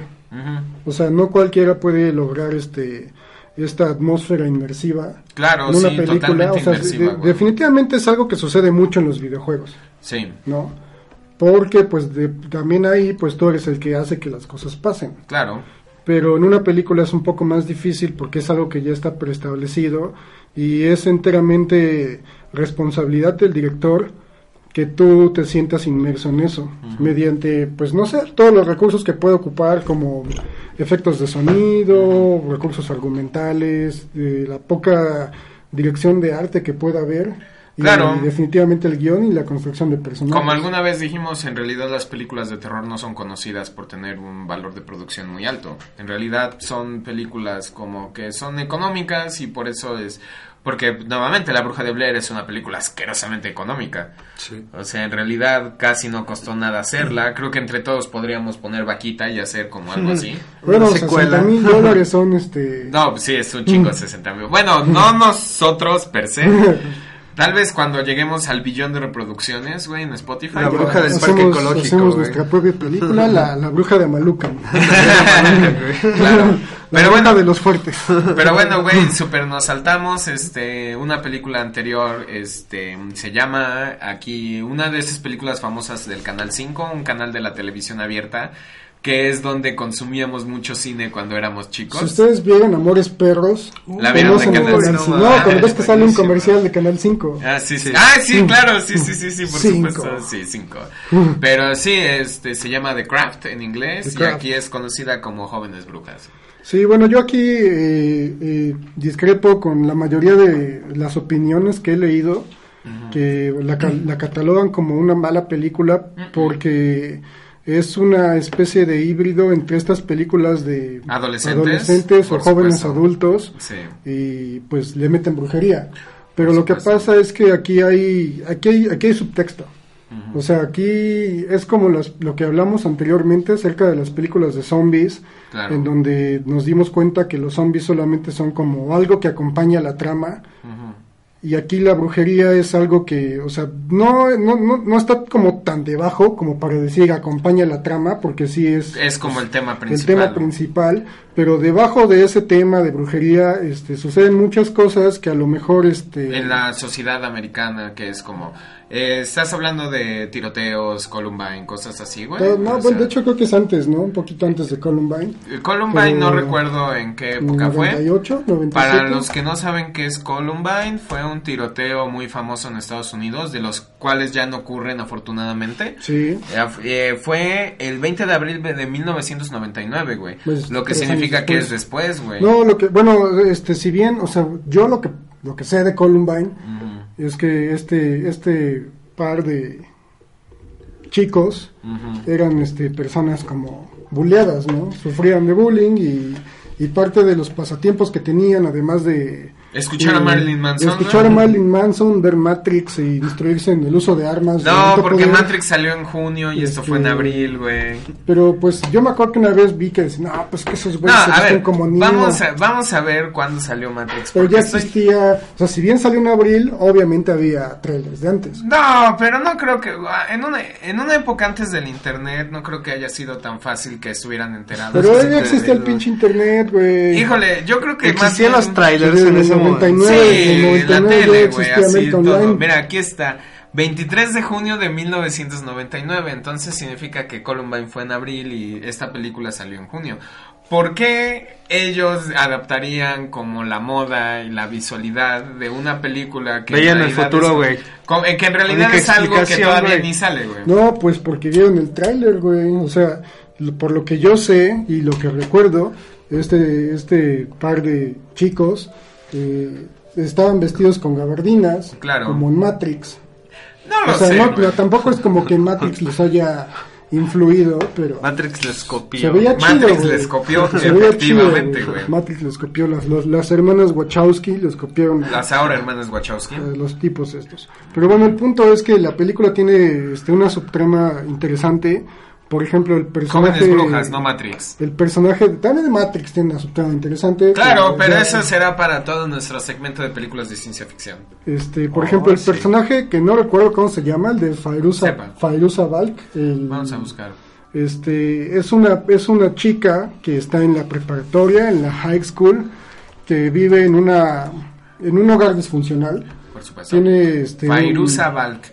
Eh, sí, sí, sí. Tiene, tiene un, un padrastro así como alcohólico, abusivo, que no Uh, trabaja, que tiene, güey. que vive como de Se llama de- Nancy de- ella. del Nancy, seguro Sara y social y tiene a, a su madre que es como como dependiente de este güey, entonces pues el hogar en el que vive es como totalmente disfuncional, algo que me parece que le pasa a un chingo de gente, o sea, no solo en el 96, sino Sí, en todos lados. todavía. Este, eh, bueno, el personaje principal, que es Robin Tooney, conocida después por su personaje en The Mentalist, Mm, es, no creo que es el, el, el- el- el menos disfuncional en cuanto a trasfondo familiar. Claro. Solamente se acaba de cambiar de casa, se acaba de cambiar de lugar y pues también eso es difícil para las... O sea, todos lo hemos vivido cuando eres el nuevo en una escuela y pues no sabes qué pedo, ¿no? Yo no, Pero, siempre pues, fui a la misma este, escuela toda la vida. Y conocí bueno. a todo el mundo. Pero bueno, aquí... de- Aquí, que, que, pues cuántas pinches cosas no hay, este, creo que la mitad de las películas que tienen esta temática de adolescente habla de eso, ¿no? De Claro. lo difícil que es incorporarse a una escuela nueva y sobre todo, pues, porque vienes de un estado diferente o lo que sea. claro, ¿no? sí. Entonces, es pues, como es- bien gringo, ¿no? Es ella. El personaje de la entonces joven Nip Campbell, Mm, sí, hermosa. este, pre-Scream. Es este una chica que me parece que tuvo una especie de accidente. Y entonces en la jeta no le pasó nada pero toda su espalda tiene como quemaduras de segundo grado no Jo. entonces ella tiene como como el autoestima bajo a pesar de que su jeta es hermosa y sus Sí. piernas y sus brazos y el resto de su cuerpo su espalda verga, sí o sea supongo que ahí es en cuando cuando dices no mames No mames. Eso no tiene sentido. o sea, no tiene Pero bueno, era los 90. pero pues tampoco vas a desfigurar a Nip Campbell, ¿no? Sí, Pero bueno, ella se siente insegura con su aspecto por eso. Y pues está el otro personaje que creo que es de, de las cuatro actrices que salen ahí, la única que no tenía 20 años, que es este el personaje afroamericano, que pues vive, vive discriminación, ¿no? Racismo. Claro. Qué bueno que ya no pasa eso en Estados Unidos. Sí, o sea, estamos hablando del 96. Sí. Pero este, eso es como el- la subtrama que tiene la película y me parece que después, no sé si el director o en alguna otra versión o algo así, eh, se da a entender que de las cuatro chicas que formaban el aquelarre, la única que tenía poderes era el personaje principal. Fairuza. No, no, este, Ah, la chica, la que llega, la nueva. La, nueva. Ok, y, las- y digamos que el poder que podían tener las demás era como, como, la, como algo que les transmitía a ella. Lo que convierte esto en otra, en, un- en una, en una obra como chida en el aspecto del subtexto. Porque al igual que como pasó en Columbine, son este chicas que se sienten relegadas, que se sienten menospreciadas, que se sienten menos que el resto de sus compañeras y, y en base a eso pues buscan eh, digamos no sé Esta aceptación en su una grupo. aceptación o una especie de redención que ellas encuentran en la magia. Claro. Los otros cabrones lo encontraron en la aportación de armas de alto poder, pero bueno, ellas lo encontraron en la magia. ¿no? Por supuesto, güey. Bueno, es una Dos película. armas iguales de letal. Es una película que es muy, muy noventera, así realmente, pero creo que es muy buena. En realidad, Tiene güey. su canción principal es de los The Smiths, Oh, los Smiths son perfectos. eh, No How he Soon. Is Now. Por el famoso racista Morrissey. How Soon Is Now. How soon is now? Pues yo no digo que sea racista, yo digo que es más bien alguien que tiene una Idea muy racista del ideas mundo. muy radicales eh, con respecto a No. Sé si ser, bueno, no sé, güey. Pero bueno, ahora puedo ver en nuestra lista que en realidad los 2000 fueron como una época muy, muy seca como para... Veo películas que en realidad no creo que tal De vez hayamos ¿ves, visto, sí. Pero bueno, la primera que viene ya hacia el 2010 es efectivamente Ah, sí, este 2012 Lords of Salem del fabuloso Rob Zombie, famosa estrella de rock, director de cine extraño y genial. No la he visto, güey. Eh, ¿Nunca has visto Lords of Director de Salem? videos Wow, musicales, este, productor de su propia línea de ropa. Ya, ya, chúpasela, güey. Si te digo, lo haría, güey. Mi amiga Jimena lo conoció. Es muy cagado Sí, porque. Rob Zombie es muy alto y mi amiga Jimena es súper aparte creo que la foto que tiene ella es con Rob Zombie y, y su alineación chingona Ajá, con John. Five y con este con este güey que se me acaba de olvidar el nombre pero que fue el guitarrista de Manson Ah, sí, sí, es este. mm, el- no me acuerdo. Pero este. Pero sí, güey, efectivamente es un sujeto muy alto, artista talentoso, multi artista talentoso. es un artista Y este, mira, Humberto, esta es la portada de la película. Es, la- es Sherry Moon es Zombie. Sherry Moon Zombie, esposa de Rob Zombie, mujer hermosa. Su musa. Eh, sí, de wow, Sí, eso no, es no tan romántico. está. Pero sí, se trata acerca de una DJ de una estación de radio que un día recibe un vinil de una banda extraña y lo escucha, and then shit happens. Y cuando shit happens, pasa realmente. pasa, Sí, no chingón. mames, la neta está no, durísima no. la película, ¿verdad? O sea, visualmente es muy... eh, satura. mortal. Sí, sí, sí, y, el- y creo que la escena del final con una canción tan amable es una de las cosas más perturbadoras que haya visto en la vida. Y entonces nos habla de cómo un aquelarre busca a esta chica que es fuera de ellas, pero que al parecer tiene como cierto poder, cierta como Sí, influencia. porque al parecer como es que es como una temática, yo no tengo, como una temática común.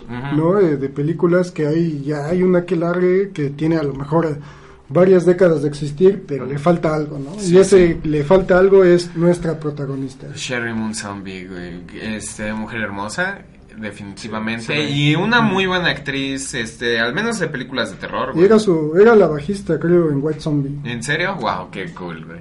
Pero pues sí, güey, y es una de esas películas que son, eh, no sé, en realidad las películas de terror no me causan como mucho miedo en sí.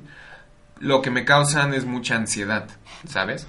O sea, una, un sentimiento de estar como este involucrado como en lo que te presenta la película y en este caso es la influencia que estos personajes de los que no se ven nunca, eh, la que la re, que la busca, cómo empiezan este, como a entrar a su vida. Y de repente se vuelve todo así un festival como de cosas bien putas extrañas, güey. Como esta escena donde se va a confesar a una iglesia y se da cuenta que ni siquiera en la iglesia está a salvo. Es una de mis escenas favoritas de toda la película. Y es que también es algo que hemos hablado acerca de, de lo que es como la magia en sí. Claro. O sea, la magia no... O sea, lo que se puede ver ahorita es que la magia no es, digamos, está este aquelarre, güey, que te quiere porque tú tienes poderes.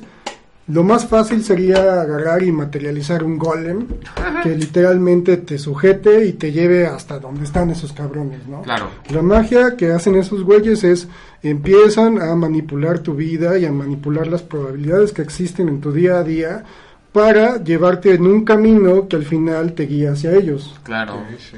¿no? Y es que eso es lo cabrón, ¿no? Porque entonces te das cuenta de que en el punto en el que empiezas como a interesarle a este grupo de personas, ya no tienes elección. Claro. O sea, porque realmente lo que ellos hacen es, te dan dos, dos elecciones o te dan dos este, chances de las cuales tú puedes elegir una, pero al final cualquiera de las dos te va a llevar hacia donde están ellos. Entonces, en el punto en el que ellos pongan su interés en ti, es en el punto en el que estás jodido. Sí, estás totalmente jodido, güey. Pero este, sí, definitivamente es una película que este aquí mi amigo este Humber no ha visto, güey. Pero definitivamente La voy a ver, recomiendo es eh, porque siempre Rob Zombie es así como un madrazo, güey, así tiene Desde sus videos musicales. Sí, desde, desde todo, hasta la música incluso. Y ahora, una película que sigue cronológicamente es como un caso muy curioso. Eh, se llama Las Brujas de Sugarramurdi de Alex de la Iglesia. Y no sé si la han visto algunos de no, estos. no. Ok. Eh, Alex de la Iglesia es un director... Sugarramurdi. Sugarramurdi. Alex de la Iglesia es un director español que en realidad dirige películas como como de comedia, pero es como una comedia muy extraña. Y Las Brujas de Sugarramurdi tiene uno de los openings más absurdos y graciosos que haya visto, en el que un Bob Esponja le llora, un Patricio le llora a un Bob Esponja que lo balearon en una plaza y es cagadísimo, así no, no, no, no, es como una cosa ridícula. Y entonces este güey con su hijo, casi casi secuestra a su hijo con, de su madre divorciada y se lo lleva a un pueblo donde conocen un aquelarre de brujas que creo Es que es de los aquelarres de brujas más logrados que haya visto en cuanto a lo que vendría siendo una organización que viva en un lugar este como ya establecido en el que al parecer llevan siglos este habitando. Sí, o sea, te digo, que de hecho, o sea, su, su Garramundi es una pinche megacueva que creo que está en, en Bilbao, en el País Vasco, Busquemos. y tiene así siglos de que se conoce que en esa cueva van las brujas. güey. Claro. O sea, de hecho hay una festividad, no me acuerdo en qué parte del año, en donde es famosa porque pues va la gente a pretender que son brujos, güey.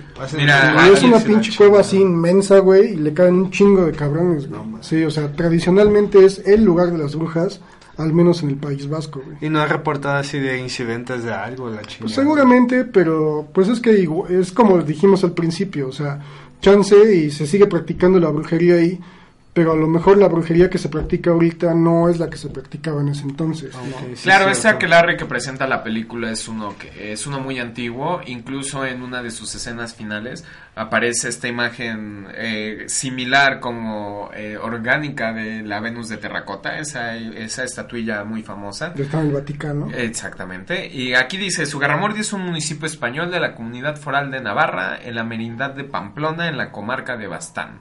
Entonces, saludos a todos nuestros fans hasta allá, por Hasta supuesto. Bastán. Fan Pamplone- De de, Pamplona. de Pamplona. Sí, pero y, y es una película muy curiosa porque tiene elementos de comedia que la llevan argumentalmente todo el tiempo, pero toda la cuestión este de brujería que existe es algo que está bastante bien logrado, es algo muy muy extraño. E- ese director es una persona bien curiosa, tengo un amigo que lo detesta con cada fibra de su ser, pero yo lo encuentro muy divertido. Tal vez esa película estaba en Netflix, ya no. Pero bueno, Netflix, patrocínanos, por favor. Vuelve a poner. Sí, vuélvela a poner, por favor, güey. Pero, por ejemplo, este, bueno, esa película no la han visto ustedes, güey. Pero, este, otra de las películas que viene y creo que es como una de las mejores que he visto del tema es definitivamente La Bruja, The Witch. Oh, The Witch. Ya, ya No, hablamos ma. también de ella en nuestro especial de Halloween, pero... pues, Sí, en nuestro madre. especial de películas de terror la comentamos brevemente. Me acuerdo que cuando vimos esa película al principio estaba algo despacio. Me estaba yo quedando dormido y hasta que vi que estaban encerrados los niños en que sería ya ahí, es como lo- con la cabra 20 y minutos, ¿no? Sí, lo que pasa es pues, que no en realidad, manches. lo que pasa es que es una de estas películas de terror que empiezan como a inaugurar esta cuestión en la que ya no son películas este X, ya no son películas de bajo Sí, o sea, presupuesto. no, no, y aparte no son películas que te espanten de, de manera barata, güey. Claro, no, no llevan brinca una nada. trama más Te profunda, güey. Claro, cabrona, güey, exactamente. espanta, Esto güey, ya sí. viene siendo como un cine de autor en el que nos están presentando así como un mundo, así totalmente este que no es este. Fue este en la época, por supuesto, pero no es este mundo el que nos presentan en la película. Igual- Es Nueva Inglaterra Sí, en es como el pre- 17. es como pre los desmadres de Salem. Claro, sí, exacto. Porque si hubiera sido en esa época, pues chingue su madre, los hubieran quemado. ahogado, Sí, en Se llama, su nombre completo es La Bruja, una leyenda de Nueva Inglaterra. Ok. A, folk- a New England Folk Tale en inglés. Fuck day. Folk Tale. Ah, folk. sí, sí, sí. Sí, esa es como la versión porno de. Fuck Tale. De, de, de Yujis. Sí. ¿Y si Pero-? Este, no, no creo que sea. Pero esta es en realidad una de las mejores películas del tema que haya visto porque nos presenta una, un terror como bien lento, ¿sabes? O sea, es como mirar una vela consumirse. O sea, no va a pasar nada espectacular cuando prendes la vela, simplemente se va a consumir poco a poco.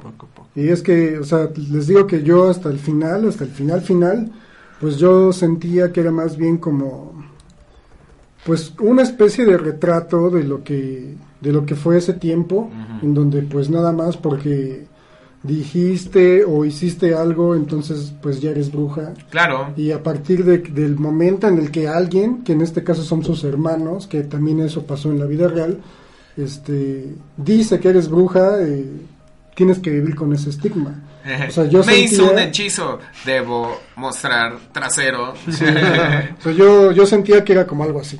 O sea, Sí, que al final que acababa la película, eh, fuera el final que fuera, te ibas a quedar como con la, esa sensación así de, no mames, qué poca madre, güey, ¿no? la, la alienaron. La alienaron y Pero- la orillaron a firmar ese contrato tan justo, Pero supongo. pues al final... ¿Quieres que- bailar desnuda en el bosque? Que, sí. que sí, ¿no? O Sí, sea, bailar desnuda en el bosque suena O sea, al divertido. final resulta que pues todo estaba pasando y si bien ella no era bruja como tal, al final lo termina siendo, ¿no? Claro, más bien existe como esta influencia externa Es que como la invita a... Sí, y que se ve en muchas partes, ¿no? Es en como otras dice- películas que hablamos. Como dices, la influencia en diferentes puntos de su vida para que llegue Sí, a ese o sea, solamente porque todavía no, porque estaban en Nueva Inglaterra y no estaban en Ciudad Gótica, güey. Porque si no, hubiera sido la pinche Joker de ese entonces. sí, Sí, a huevo. Güera, sí. Tiene, sí, todo, todo marcha ahí, es sí, muy sí, hermosa sí, Anna sí, sí. Taylor Joy, es muy hermosa. Pero sí, Bastante efectivamente, este, La Bruja es una película definitivamente imperdible. Pero debo decir, este, en mis comentarios con otras personas que la han visto, he notado que muchos eh, dicen lo mismo que decía Kimber desde hace rato. Es una película muy lenta, es una película difícil. Y yo creo que parte mucho de esta, eh, esta cuestión en la que si tú vas a ver la película y vas a estar consultando tu WhatsApp y tu celular y posteando en Facebook que estás viendo la película, Sí, no, ya vale. no te va a interesar, vas a valer madre, porque en realidad uno dice, voy a voltear a ver cuando pase algo y en realidad en la película no pasa nada más que al final. Entonces es una cuestión en la que te tienes que dejar atrapar por la narrativa, por la trama, por el tono que está como introduciendo la película. Y si no eres capaz de hacer eso, entonces la película te va a parecer larga e incluso aburrida. Y es que también es lo que hemos este, discutido anteriormente. En este caso es toda una familia, que son mamá, papá, Dos, dos gemelos, gemelos, la, adolescente bebé, es hermosa. La adolescente y el otro niño que está en medio. Sí. Y- ah, sí, un bebé este- también. No, son los gemelos. Y el Ah, bebé, sí, sí, sí, claro. Y el niño en medio. Y en este He's caso, so beautiful. tanto- He's so bra- Tanto el guionista como el director se toman el tiempo necesario para establecer y desarrollar todos Cada y cada personaje. uno de los personajes. de manera que in- desde el principio que, que este que ves que expulsan a la familia de su comunidad y cosas así y cuando se pierde el bebé te, te, te duele, ¿no? Que haya habido esa pérdida. Y- Porque incluso lo del bebé es como muy temprano en la película. Sí, es al principio y es como lo que empieza a detonar toda la serie Claro, de pero incluso después. en la misma película se toma como un evento trágico, pero no fundamental en cómo, eh, sí en cómo se va desintegrando la familia, pero entonces miras cómo al vivir sus vidas tan difíciles como en el campo en Nueva Inglaterra en el siglo XVI o XVII o lo que sea, este, en realidad lo que les compete más es el trabajo. Así Sí, sí. tienes que poner, o sea, sí se perdió y es una Sí, o sea, lástima. la, la mamá sí lleva este, su duelo tanto que ya en el final de la película, cuando tiene como esta alucinación en donde está amamantando a su hijo, este, y o es sea, un cuervo ahí, que le- ahí, o sea, lo sigue teniendo, pero el papá es así como de, bueno, pues ni pedo, güey, ya se perdió, pero pues, tengo que seguir dándole de comer a los otros cuatro cabrones Sí, que me quedan, ¿no? Entonces, este, y, y pues la, la hija mayor es así como de, pues ya perdiste a tu hermano el más chico, trata de no perder a los otros tres, ¿no? sí. Y así, o sea, y por eso es lenta, güey, porque tiene que desarrollar un chingo de personajes Ujú. y obviamente, pues, este, en el contexto histórico de la película, o sea, no te van a sacar así, ah, no, sí, este, y se fue a empedar, ¿no? O, o se fue a comprar cosas a un Sí, centro comercial, ¿no? O algo así, ¿no? O sea, Claro.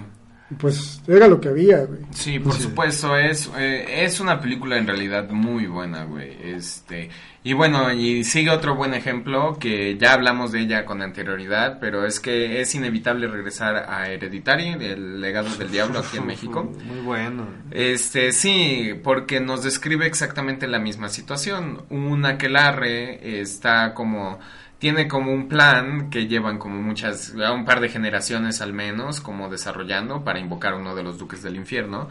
Y entonces esta familia que es totalmente directa a, pero ajena, incluso, este, los avientan hacia como toda la vorágine de situaciones sobrenaturales. Sí, bueno, aquí también hay que destacar que es este una especie de aquelarre mixto. Claro, sí, sí, sí, en realidad la cuestión aquí es el convocar. Entonces, en realidad, este, lo que necesitan es como gente, Pero ¿sabes? igual es este una especie de aquelarre como como old fashion, ¿no? Claro, es que es una cuestión como muy tipo Herbalife, güey, así en la que, güey, deberías de unirte y tienes que jalar a más personas Sí, para que tú a lo ganes. que voy aquí es que este no aquí no están, digamos, eh, adorando a la naturaleza No, o no, algo no, así. Aquí es un demonio en sí. Claro, aquí su objetivo específico es invocar a un demonio. Y entonces, este, bueno, es que también es como un, un mismo ejemplo como La Bruja, güey, en la que es una película que empieza, en- a mi parecer empieza muy fuertemente, este, con toda la tragedia que empieza con una muerte y luego le siguen como algunas otras, güey. Y en realidad creo que esta película sí logra como atraparte desde el principio, a diferencia de The Witch. Pero este, pero wow, o sea, siempre me ha parecido bien curioso la manera en la que la academia, que obviamente no es una validez para la calidad del cine, siempre ha mirado a menos este, las películas de terror. Porque al menos la actriz principal, Toni Collette, me, me parece que es una de las mejores actuaciones que he visto y que hubiera sido nominada. Es que sí aparece bien perturbadora. Claro, sí, en No, realidad las es- escenas están muy cabronas. No, no tan solo es, yo creo que es terror, es psicológico esa madre. Claro, por porque que- entonces mucho de lo que mueve la película de Hereditary es exactamente el drama familiar. Sí. Ni siquiera lo sobrenatural, o sea, todo lo que le ha ocurrido a la familia y que logran sobrevivirlo y sobrellevarlo. Bueno, los quiere convencer de hacer el ritual para Sí, no, no no mames, no, Sí, qué güey, horror, no güey. mames, o sea, es que es como una cosa bien pendeja si te pones a pensar. Eh, Conoces a una mujer que te aborda en la calle y te dice, oye, deberías de prender esta vela y leer este libro que no sabes qué dice. Con La- un lenguaje que no Sí, entiende. Pero es que- Exacto, güey, no pero es que igual, este, es como, como la religión, güey, o sea, Claro. eh, Ujú. en este caso, Le esta presentaron esta- mujer, este, desconocida, la abordó en un momento de su vida en el que estaba como extra vulnerable, ¿no? Claro, y entonces solamente sí. buscaba como consuelo y no importaba dónde chingado lo encontrara. Entonces hubiera sido una película bien distinta, pero igual hasta cierto punto si esta mujer hubiera sido una testigo de Jehová o este o mormón o católico o lo que sea. Sí, porque Sí. ahí a lo mejor no era esa inmediatez de, de interactuar con tu familiar muerto en tu sala, güey. Ahí era como que, pues sí, le vas a chingar de aquí a que te mueras y pues no vas a recibir transfusiones de sangre, vas a vestir de cierta forma, pero cuando te mueras, ahí va a estar tu hija. Claro. sí. Sí, tiene razón. En realidad es como un comentario más acerca del cómo la gente eh, sobrelleva el duelo, así este el sufrimiento. En es realidad. más bien, es como una crítica y un manual de cómo no llevar el duelo. sí, definitivamente. Sí, o sea, no Sí. intentes contactar a tu familiar muerto Sí. este, por ningún motivo. Por ningún es como el motivo. cementerio de mascotas también. Sí, sí, Sí, sí. un Oye, ¿viste el remake, ¿eh? No, no ¿Tú ya lo lo viste? vi. No, güey, pero la tengo pendiente, pero dicen que sí está muy chido, güey. Sí, yo también he escuchado que está muy buena. La, incluso el original me parece como bastante... eh. La, La- original está, está está chida. Sí, está chida. Creo que pero- la 2 está más chida. Es lo que dicen, pero pues vamos a ver. La 2 no tuvo libro, o sea, la 2 ya es este, Ya, totalmente así como película que como volada, tal. como dicen. Y Sí. la 1 sí está chida y está, está pegada al libro, a diferencia del remake, por lo que pude ver en los cortos, no hay como cier- ciertas cosas que se saltan. De hecho, de la película original está cagada que el güey es el de a veces muerto es mejor. El no, sí, vecino, sí. el vecino que le habla del cementerio de mascotas Ajá. y le dice que reviva a sus muertos, pero que mejor no lo haga, es Herman Monster. Oh, ¿En sí es cierto, sí, Sí. tiene razón, sí, sí, sí, este, claro, tiene No lo sentido. reconocí, güey. Sí, no, yo tampoco, pero ahora que lo dices, este, sí, muy viejo. No mames. Claro, sí. Va, Tiene- pues verás la secuela. Bueno, la Este, segunda parte. La segunda parte donde sale Edward Furlong. ¿En serio? Sí, es Edward Furlong, el personaje principal. Me va a dar pesadillas de Y, mis mascotas. Pues no sé, hay un montón de don nadies. Ah, bueno, sale este güey que siempre hace de malo. Este. Un güey que tiene así la pinche voz bien gruesa, güey. Ah, Este, ¿viste, Sli- ¿Vieron Sleepy Hollow? eh, Sí, Me suena. El que era el, el- no, el que era el jefe de policía. No, no, no, la serie, güey. Ah, no, no, no, no, no, no, no. Serie no. Me suena Es el nombre, pinche pero güero, güey, no me acuerdo cómo se llama. Eh, sale en Starship Troopers, el que es este... El, Wow, definitivamente es Herman Monster. eh. ¿Cómo, verga? No, Sí, no mames, míralo, güey. Sí, Sí, definitivamente es sí, el que es el, este, Aguas. el instructor Ajá. de Johnny Rico, que al final es el que captura el bicho más gordo. Güey, tenemos No que hablar de Starship. Güey, esa, güey, y creo que no tiene mucho que salir. Sacaron otra película. eso. Sí, Güey. pero no está, güey. Es que de verdad Starship Troopers. Las chidas son como- las primeras, güey. La Sí, uno, no, la güey. 1, güey. No, no mames. la es- serie, sí, güey. sí, es increíble, güey. O sea, de verdad es de las mejores películas de ciencia ficción que haya visto porque es tan estúpida. Así es. Pero también este tiene como varios niveles, güey. Sí, no, sí. tiene muchas lecturas, por supuesto que tiene muchas lecturas. Creo que Jake, Jake no, no, no, no, no, no. No, no, no es en ese güey, no es.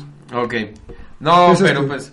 Clancy Brown. Pero definitivamente Starship Troopers es una película muy increíble. Eh, aquí se llama Invasión. In- Invasores del espacio. Sí. No, no, no, no. No, No, claro. Guerreros. Ah, paréntesis, hay una película más o menos de ese tiempo que, Invasión, son, sí. que son de alien- alienígenas típicos verdes cabezones, güey. Tim Burton. Marcianos en el espacio. Sí, Marcianos. Sí, sí, Mars Attack. Mars Ándale, Attacks. que los matan con la canción de Sí, sí, sí, ópera. así que es. No, es un yo de ley. Ándale. Sí, güey, Mars Attack es increíble. También sale saga Sí, güey. Está muy Sí, chido. también sale Pierce Brosnan. Hablamos de, de la película la vez pasada en nuestro como episodio del Diablo. Sí, güey, lo- recientemente lo escuché. A huevo. Bueno, ¿qué más mierda tienes hoy? A ver. Bueno, en realidad creo que han sido todas las películas, pero bueno, o sea, ¿qué puedes decir así como del género? ¿Qué es lo más Me respetable? faltan los ¿Qué dos es? que me hiciste Sí. ver, güey. Oye, la Oh, de... por supuesto, qué pendejo. La del cadáver de esta morra. Gracias, es lo que me acaba de decir. Ok, justo ayer como parte del acervo de, de- del tema, eh, mandé a Pedro a ver dos películas que están disponibles en Amazon. Amazon. Tararán, patrocinados No me Amazon, su por favor. güey. Eh, Eso es un tararán, creo. Ah, ok. Pero bueno, eh, la primera fue La autopsia de Jane Doe. Este, wow, es sí, una sí, excelente sí, película muy buena. que nos habla de cómo que nos habla de cómo llega a una morgue un cadáver de una mujer hermosísima y el cadáver solo hace Inmaculado, güey, no mames. Sí, sí, sí, no, el cadáver solo es el cadáver durante toda la película, que también es cine como de brujas porque Sí, o sea, ahí el pedo, o sea, según lo que puedo entender, güey, que es este, a la conclusión a la que llega el papá, es eh, que esta era una mujer normal, como las demás, casi el 90% de las que han sido acusadas de hacer brujería, y este, se le acusó de bruja, se le torturó y se le ejecutó, y este, no era bruja hasta ese momento. ¿no? hasta que la ajá, y sí, entonces claro. es en el momento en el que se le da muerte, una muerte muy culera, este, con, con, con este, que, que, de- la, que la queman, Le cortaron que la torturan, lengua. que le cortan la lengua, este, mamadas le así, rompieron las le las rompieron muñecas, las muñecas y los tobillos los también. tobillos. No es hasta ese momento, hasta que digamos que se crea una bruja, que es más bien como un fantasma, ¿no? O sea, porque ya Más no está viva, güey. Sí, claro. Pero es el cuerpo de una mujer que era una mujer normal, se pasaron de culeros con ella y de ahí se, se volvió como fantasma bruja y fantasma bruja. este y pues no sé, vive para vengarse, ¿no? Por supuesto, Sí. güey. Pero es una, es una muy buena película porque en realidad es que incluso creo que sería como de esas de bajo presupuesto porque todo ocurre dentro de la morgue. Es una No sola hay- locación. Solo hay una sola locación que es la morgue que es como un edificio de varios cuartos, pasillos y cosas Sí, así. soy de los Pero el suspenso, solo el suspenso que se maneja es lo que creo que la hace que la película pues esté más Claro, chingón, güey. porque en Simple realidad- hecho de la campanita, güey. Oh, es- sí, no, güey. Porque en realidad la película es como un genjutsu. Así. Sí, sí, sí, sí, literal. Para, Para, sí, para quienes saben quién es eh, Tú no sabes qué es genjutsu. quien amigo sabe mío. lo que es un genjutsu. El genjutsu son técnicas este, ilusorias, o sea, son cosas que, exacto, eh, son cosas Mm. que afectan tus sentidos. Puede ser la vista, el oído, el tacto, el gut, pueden afectar todos tus sentidos. como el séptimo cielo. Pero eh, sí, güey, pero en realidad la película no ocurrió más que en la mente de nuestros personajes. Y se despertaron al día siguiente y todo fue fabuloso. Y ya estaban muertos. No ¿Por qué debería creerle? Usted es Hitler. sí, güey, pero en realidad es una, es una película bastante buena, güey. Porque el terror que maneja es todo a través como de visuales muy poderosos. Porque el, eh, el espíritu, el efecto que es la bruja, nunca hace nada más que existir en la mesa de la autopsia Sí. mientras la revisan. Y las escenas de la autopsia son muy, es- son muy gráficas, o sea, para quien las Sí, encuentre es como... muy anatómico. ¿Qué Es pedo muy con todo el anatómico. grabado que tiene en, el, en la Sí, piel? dentro de la piel. No mames, güey. sí. Pero sí, o sea, quienes se encuentren como chocante como esa cuestión de la sangre y de cortar, eh, todo es muy anatómico, muy médico, este, pero es muy chido. fuerte así.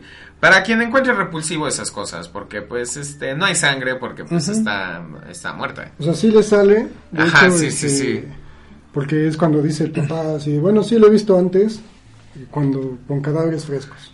Con cadáveres muy frescos, exacto. Pero bueno, eso ya, ya cualquier comentario al respecto sería un spoiler. Y la otra película que viste en Amazon, ta- eh, no, es Tararán.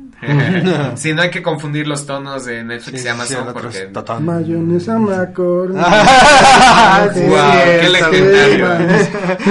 Ay, qué pendejo soy. No, es que es tan legendario Mayonesa Sí, güey.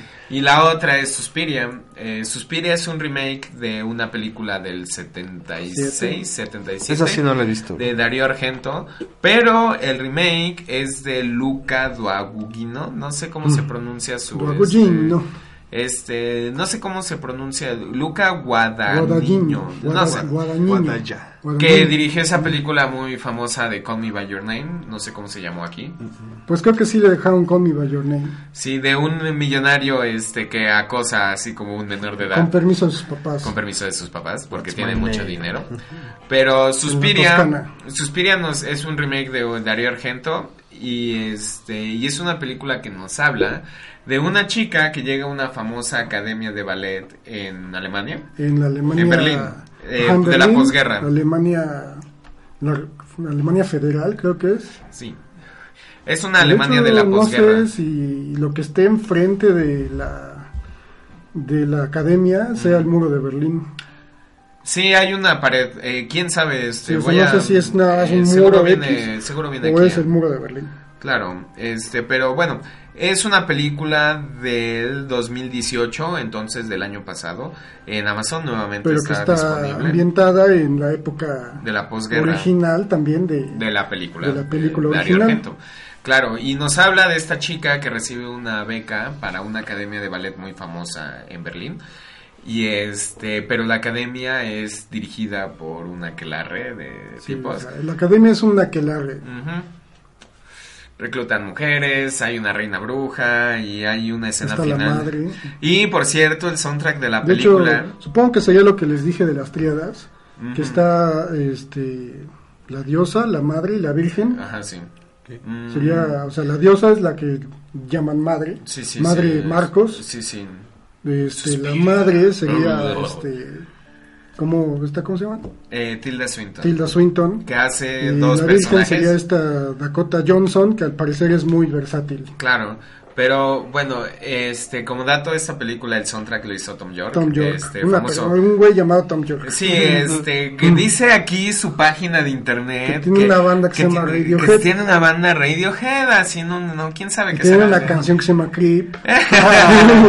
sí, güey, no, quién sabe un don nadie tal cual. No es cierto, Tom York, te amo, patrocínanos. No, no es cierto, no nos patrocinas. Tremendo marica, niño. Todos, todos tenemos problemas, deja de llorar. Oh, está llorando.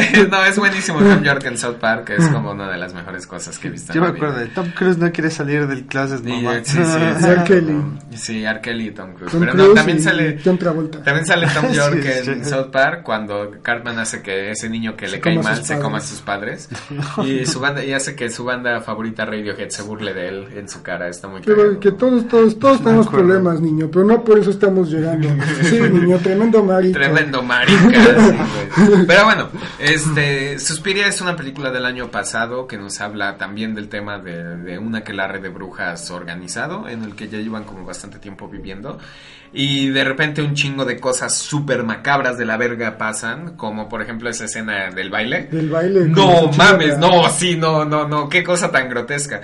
Me encanta porque yo vi esa película con mi madre. Mi madre es una persona de un, un criterio muy amplio cuando viene el cine y estaba muy sacada de pedo con esa escena del baile. Del baile.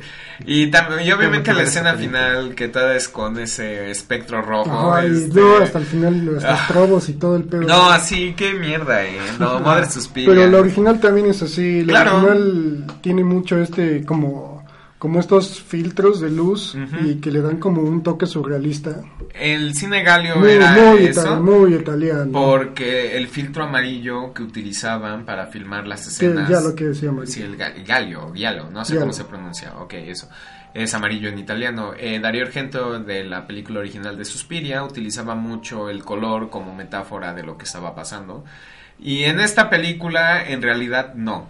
Más que para la escena final, Sí. que es con este filtro rojo terrible, porque esa escena es como de las cosas más sangrientas que haya visto en la vida. Entonces, un, un daltónico lo vería en gris. no sé, güey, yo creo que estás Sí. como bien ocupado en el horror que estás presenciando. Güey, ¿qué pedo con ese gris, güey? ¿Qué qué estás hablando, cabrón? Porque ¿Qué incluso cuando ves como a la madre de las brujas con su manita aquí en el hombro, o sea, qué cosa tan grotesca, qué maquillaje tan grotesco. Y todo yo te hablo así. Eh, Sí, güey, no, qué horror, no. No, de verdad, este, nuevamente las dos películas están en Amazon y como siempre recomendamos ver las películas como en su modo legal, así ya sabes, en un servicio de streaming, comprándolas en este, ¿cómo se llama? Comprándolas en algún tipo de DVD si es que todavía existe. Blu-ray. Sí, sí, sí, lo que sea, Sí, güey. güey. Siempre apoyamos ese tipo de... este, Pero al final, o sea, Tilda Swinton seguía viva. No, no. Porque ves no, que no. Está como esta vieja que es como bien parecida al personaje de Angelica Houston, que es como su segundo al mando, y está como bien deprimida porque se la cargó la chingada. Y cuando están así haciendo limpieza de lo que pasó y así, y llega una chava y Tilda Swinton abre los ojos. güey. Tiene Y, sentido. y de hecho la otra vieja está así como así, como triste, y cuando abre los ojos como que se voltea y siente que la otra vieja sigue viva. Que la- sí, sí, sí. Claro, este, no, no, no recuerdo, tendría que volver a checarla, güey, este, como para recordar ese detalle. Pero pues sí, definitivamente, este, ¿cómo se llama? Es una de esas películas que recomiendo. Y como siempre quiero decir que, pues a lo mejor en nuestras redes sociales, de la página, las nuestras, podemos como poner la lista de las películas. ¿Sabes? ¿Sabes? Una última, ¿sabes cuál está chida? ¿Vieron Paranorman? Sí, ¿Cuál? güey, es buenísima. Paranorman es como animada, así Es como animada. De, Como de stop motion. Ajá, stop motion. Creo que no la he visto. ¿No viste la de Cubo y las dos cuerdas? Es por No. Aika, se llama el estudio. Y también es una película que nos habla de una bruja Sí, en que una no ciudad. era bruja. Eh, sí, la hicieron bruja, La hicieron así, bruja. a través del odio. Y es una de esas películas, este, es para niños, pero en realidad maneja muchísimos temas de adultos. Sí. Como el chiste, que es como el madrazo total. ¡Wow! Eso le va a interesar mucho a mi novio. Sí. No mames, güey. No, que le dice, Paranormal. podemos ir al cine. Claro que sí, le vas a, le, le vas a caer, le vas a caer bien a mi, novio. Sí, no, es buenísimo, güey. Y, y es una película animada, es una película para niños. Pero también tiene como visuales como bastante terroríficos, como todo el encuentro en el bosque. Y también toda la cuestión como bien psicótica que le tiene el pueblo hacia la Esta bruja. es- no, y, al, y que al final se hace como esta especie como de histeria colectiva. Sí, sí, sí. en donde güeyes en un- una pinche población moderna eh, al final se acaban reduciendo a la misma turba iracunda. Turba iracunda. que- Antorchas y que picas. Antorchas y picas. No Sí. mames. Claro, sí, definitivamente Paranorman también es como un buen ejemplo de Sí. películas como Hocus Pocus, en las que el, el- la- el público en sí es el infantil, pero no descuidan como los elementos más esotéricos de... Sí, porque no es Disney. No, no, no, se llama Laika el estudio, no recuerdo, güey.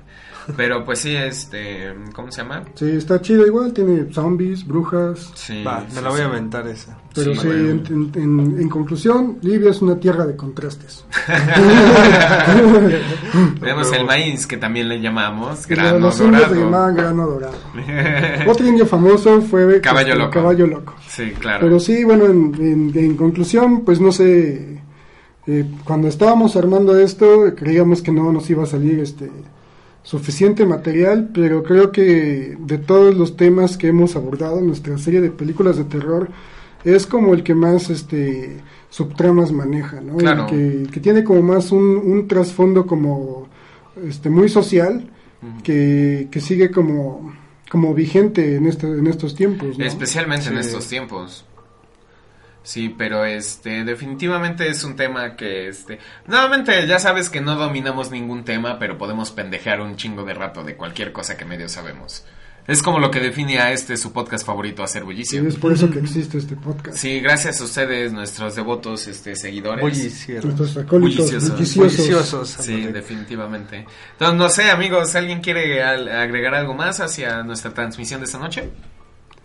Pues no sé, este, esperemos que haya sido una buena reseña de lo que es este el primer pescado acaramelado. Quiero decir, Noche de Digo, Brujas. Noche de Brujas, las brujas. Sí, Yeah. pues- No, pues yo como siempre, no manches, me encanta escucharlos y gracias por tenerme como, tenerme como invitado porque siempre Sí. aprendo un chingo de cosas, güey. Ya tengo ahorita como cinco películas y no hasta más para ver. Oye, casa la meta no es al menos seis por, por emisión de podcast. Sí, güey. Sí, y, y yo le decía a mi cuate el otro día, güey, según yo me consideraba un pro en zombies, güey. El otro día los escuché y dije, me quedo, güey, bien pendejo, güey. Dije, no Sí. Y- Aprendo y mucho. a su vez nosotros nos quedamos pendejos con otras personas. ¿no? Claro, sí. Aquí, aquí la cuestión es que todos venimos a aprender. Igual si en los comentarios, así en nuestras Que redes todos nos apoyen. Pueden, Sí. eh, si eh, damos un dato falso, si omitimos alguna película, háganoslo Pues saber sí, para sí. que los ignoremos Pues si totalmente. decimos, si decimos muchas pendejadas, pues ya este pues lo que pueden hacer es ya vienen a, a Bunker, hacen su investigación, pagan su bar, dan su podcast, ¿no? Sí, a huevo, esa es una sí, buena sí, idea. sí, o sí. sea, este espacio, es- este espacio lo tenemos nosotros, pero ustedes pueden acceder a él por una módica cantidad y tal vez una lucha a muerte con uno de, de producción, lucha a muerte. Pues yo no que a Ah, que sí, sí. nuestro campeón sea Manolo. Yo escojo mi campeón es el fuego. O sea. Bueno, huevo. y con eso este despedimos esta transmisión, muchachos. Al- eh, me despido de Humberto. Gracias, gracias, mi Edwin, gracias, mi Me despido yo. Y bueno, me despido yo y ya saben, sigan haciendo bullicio y sigan mirando al cielo. Al Yeah, cielo. Al cielo.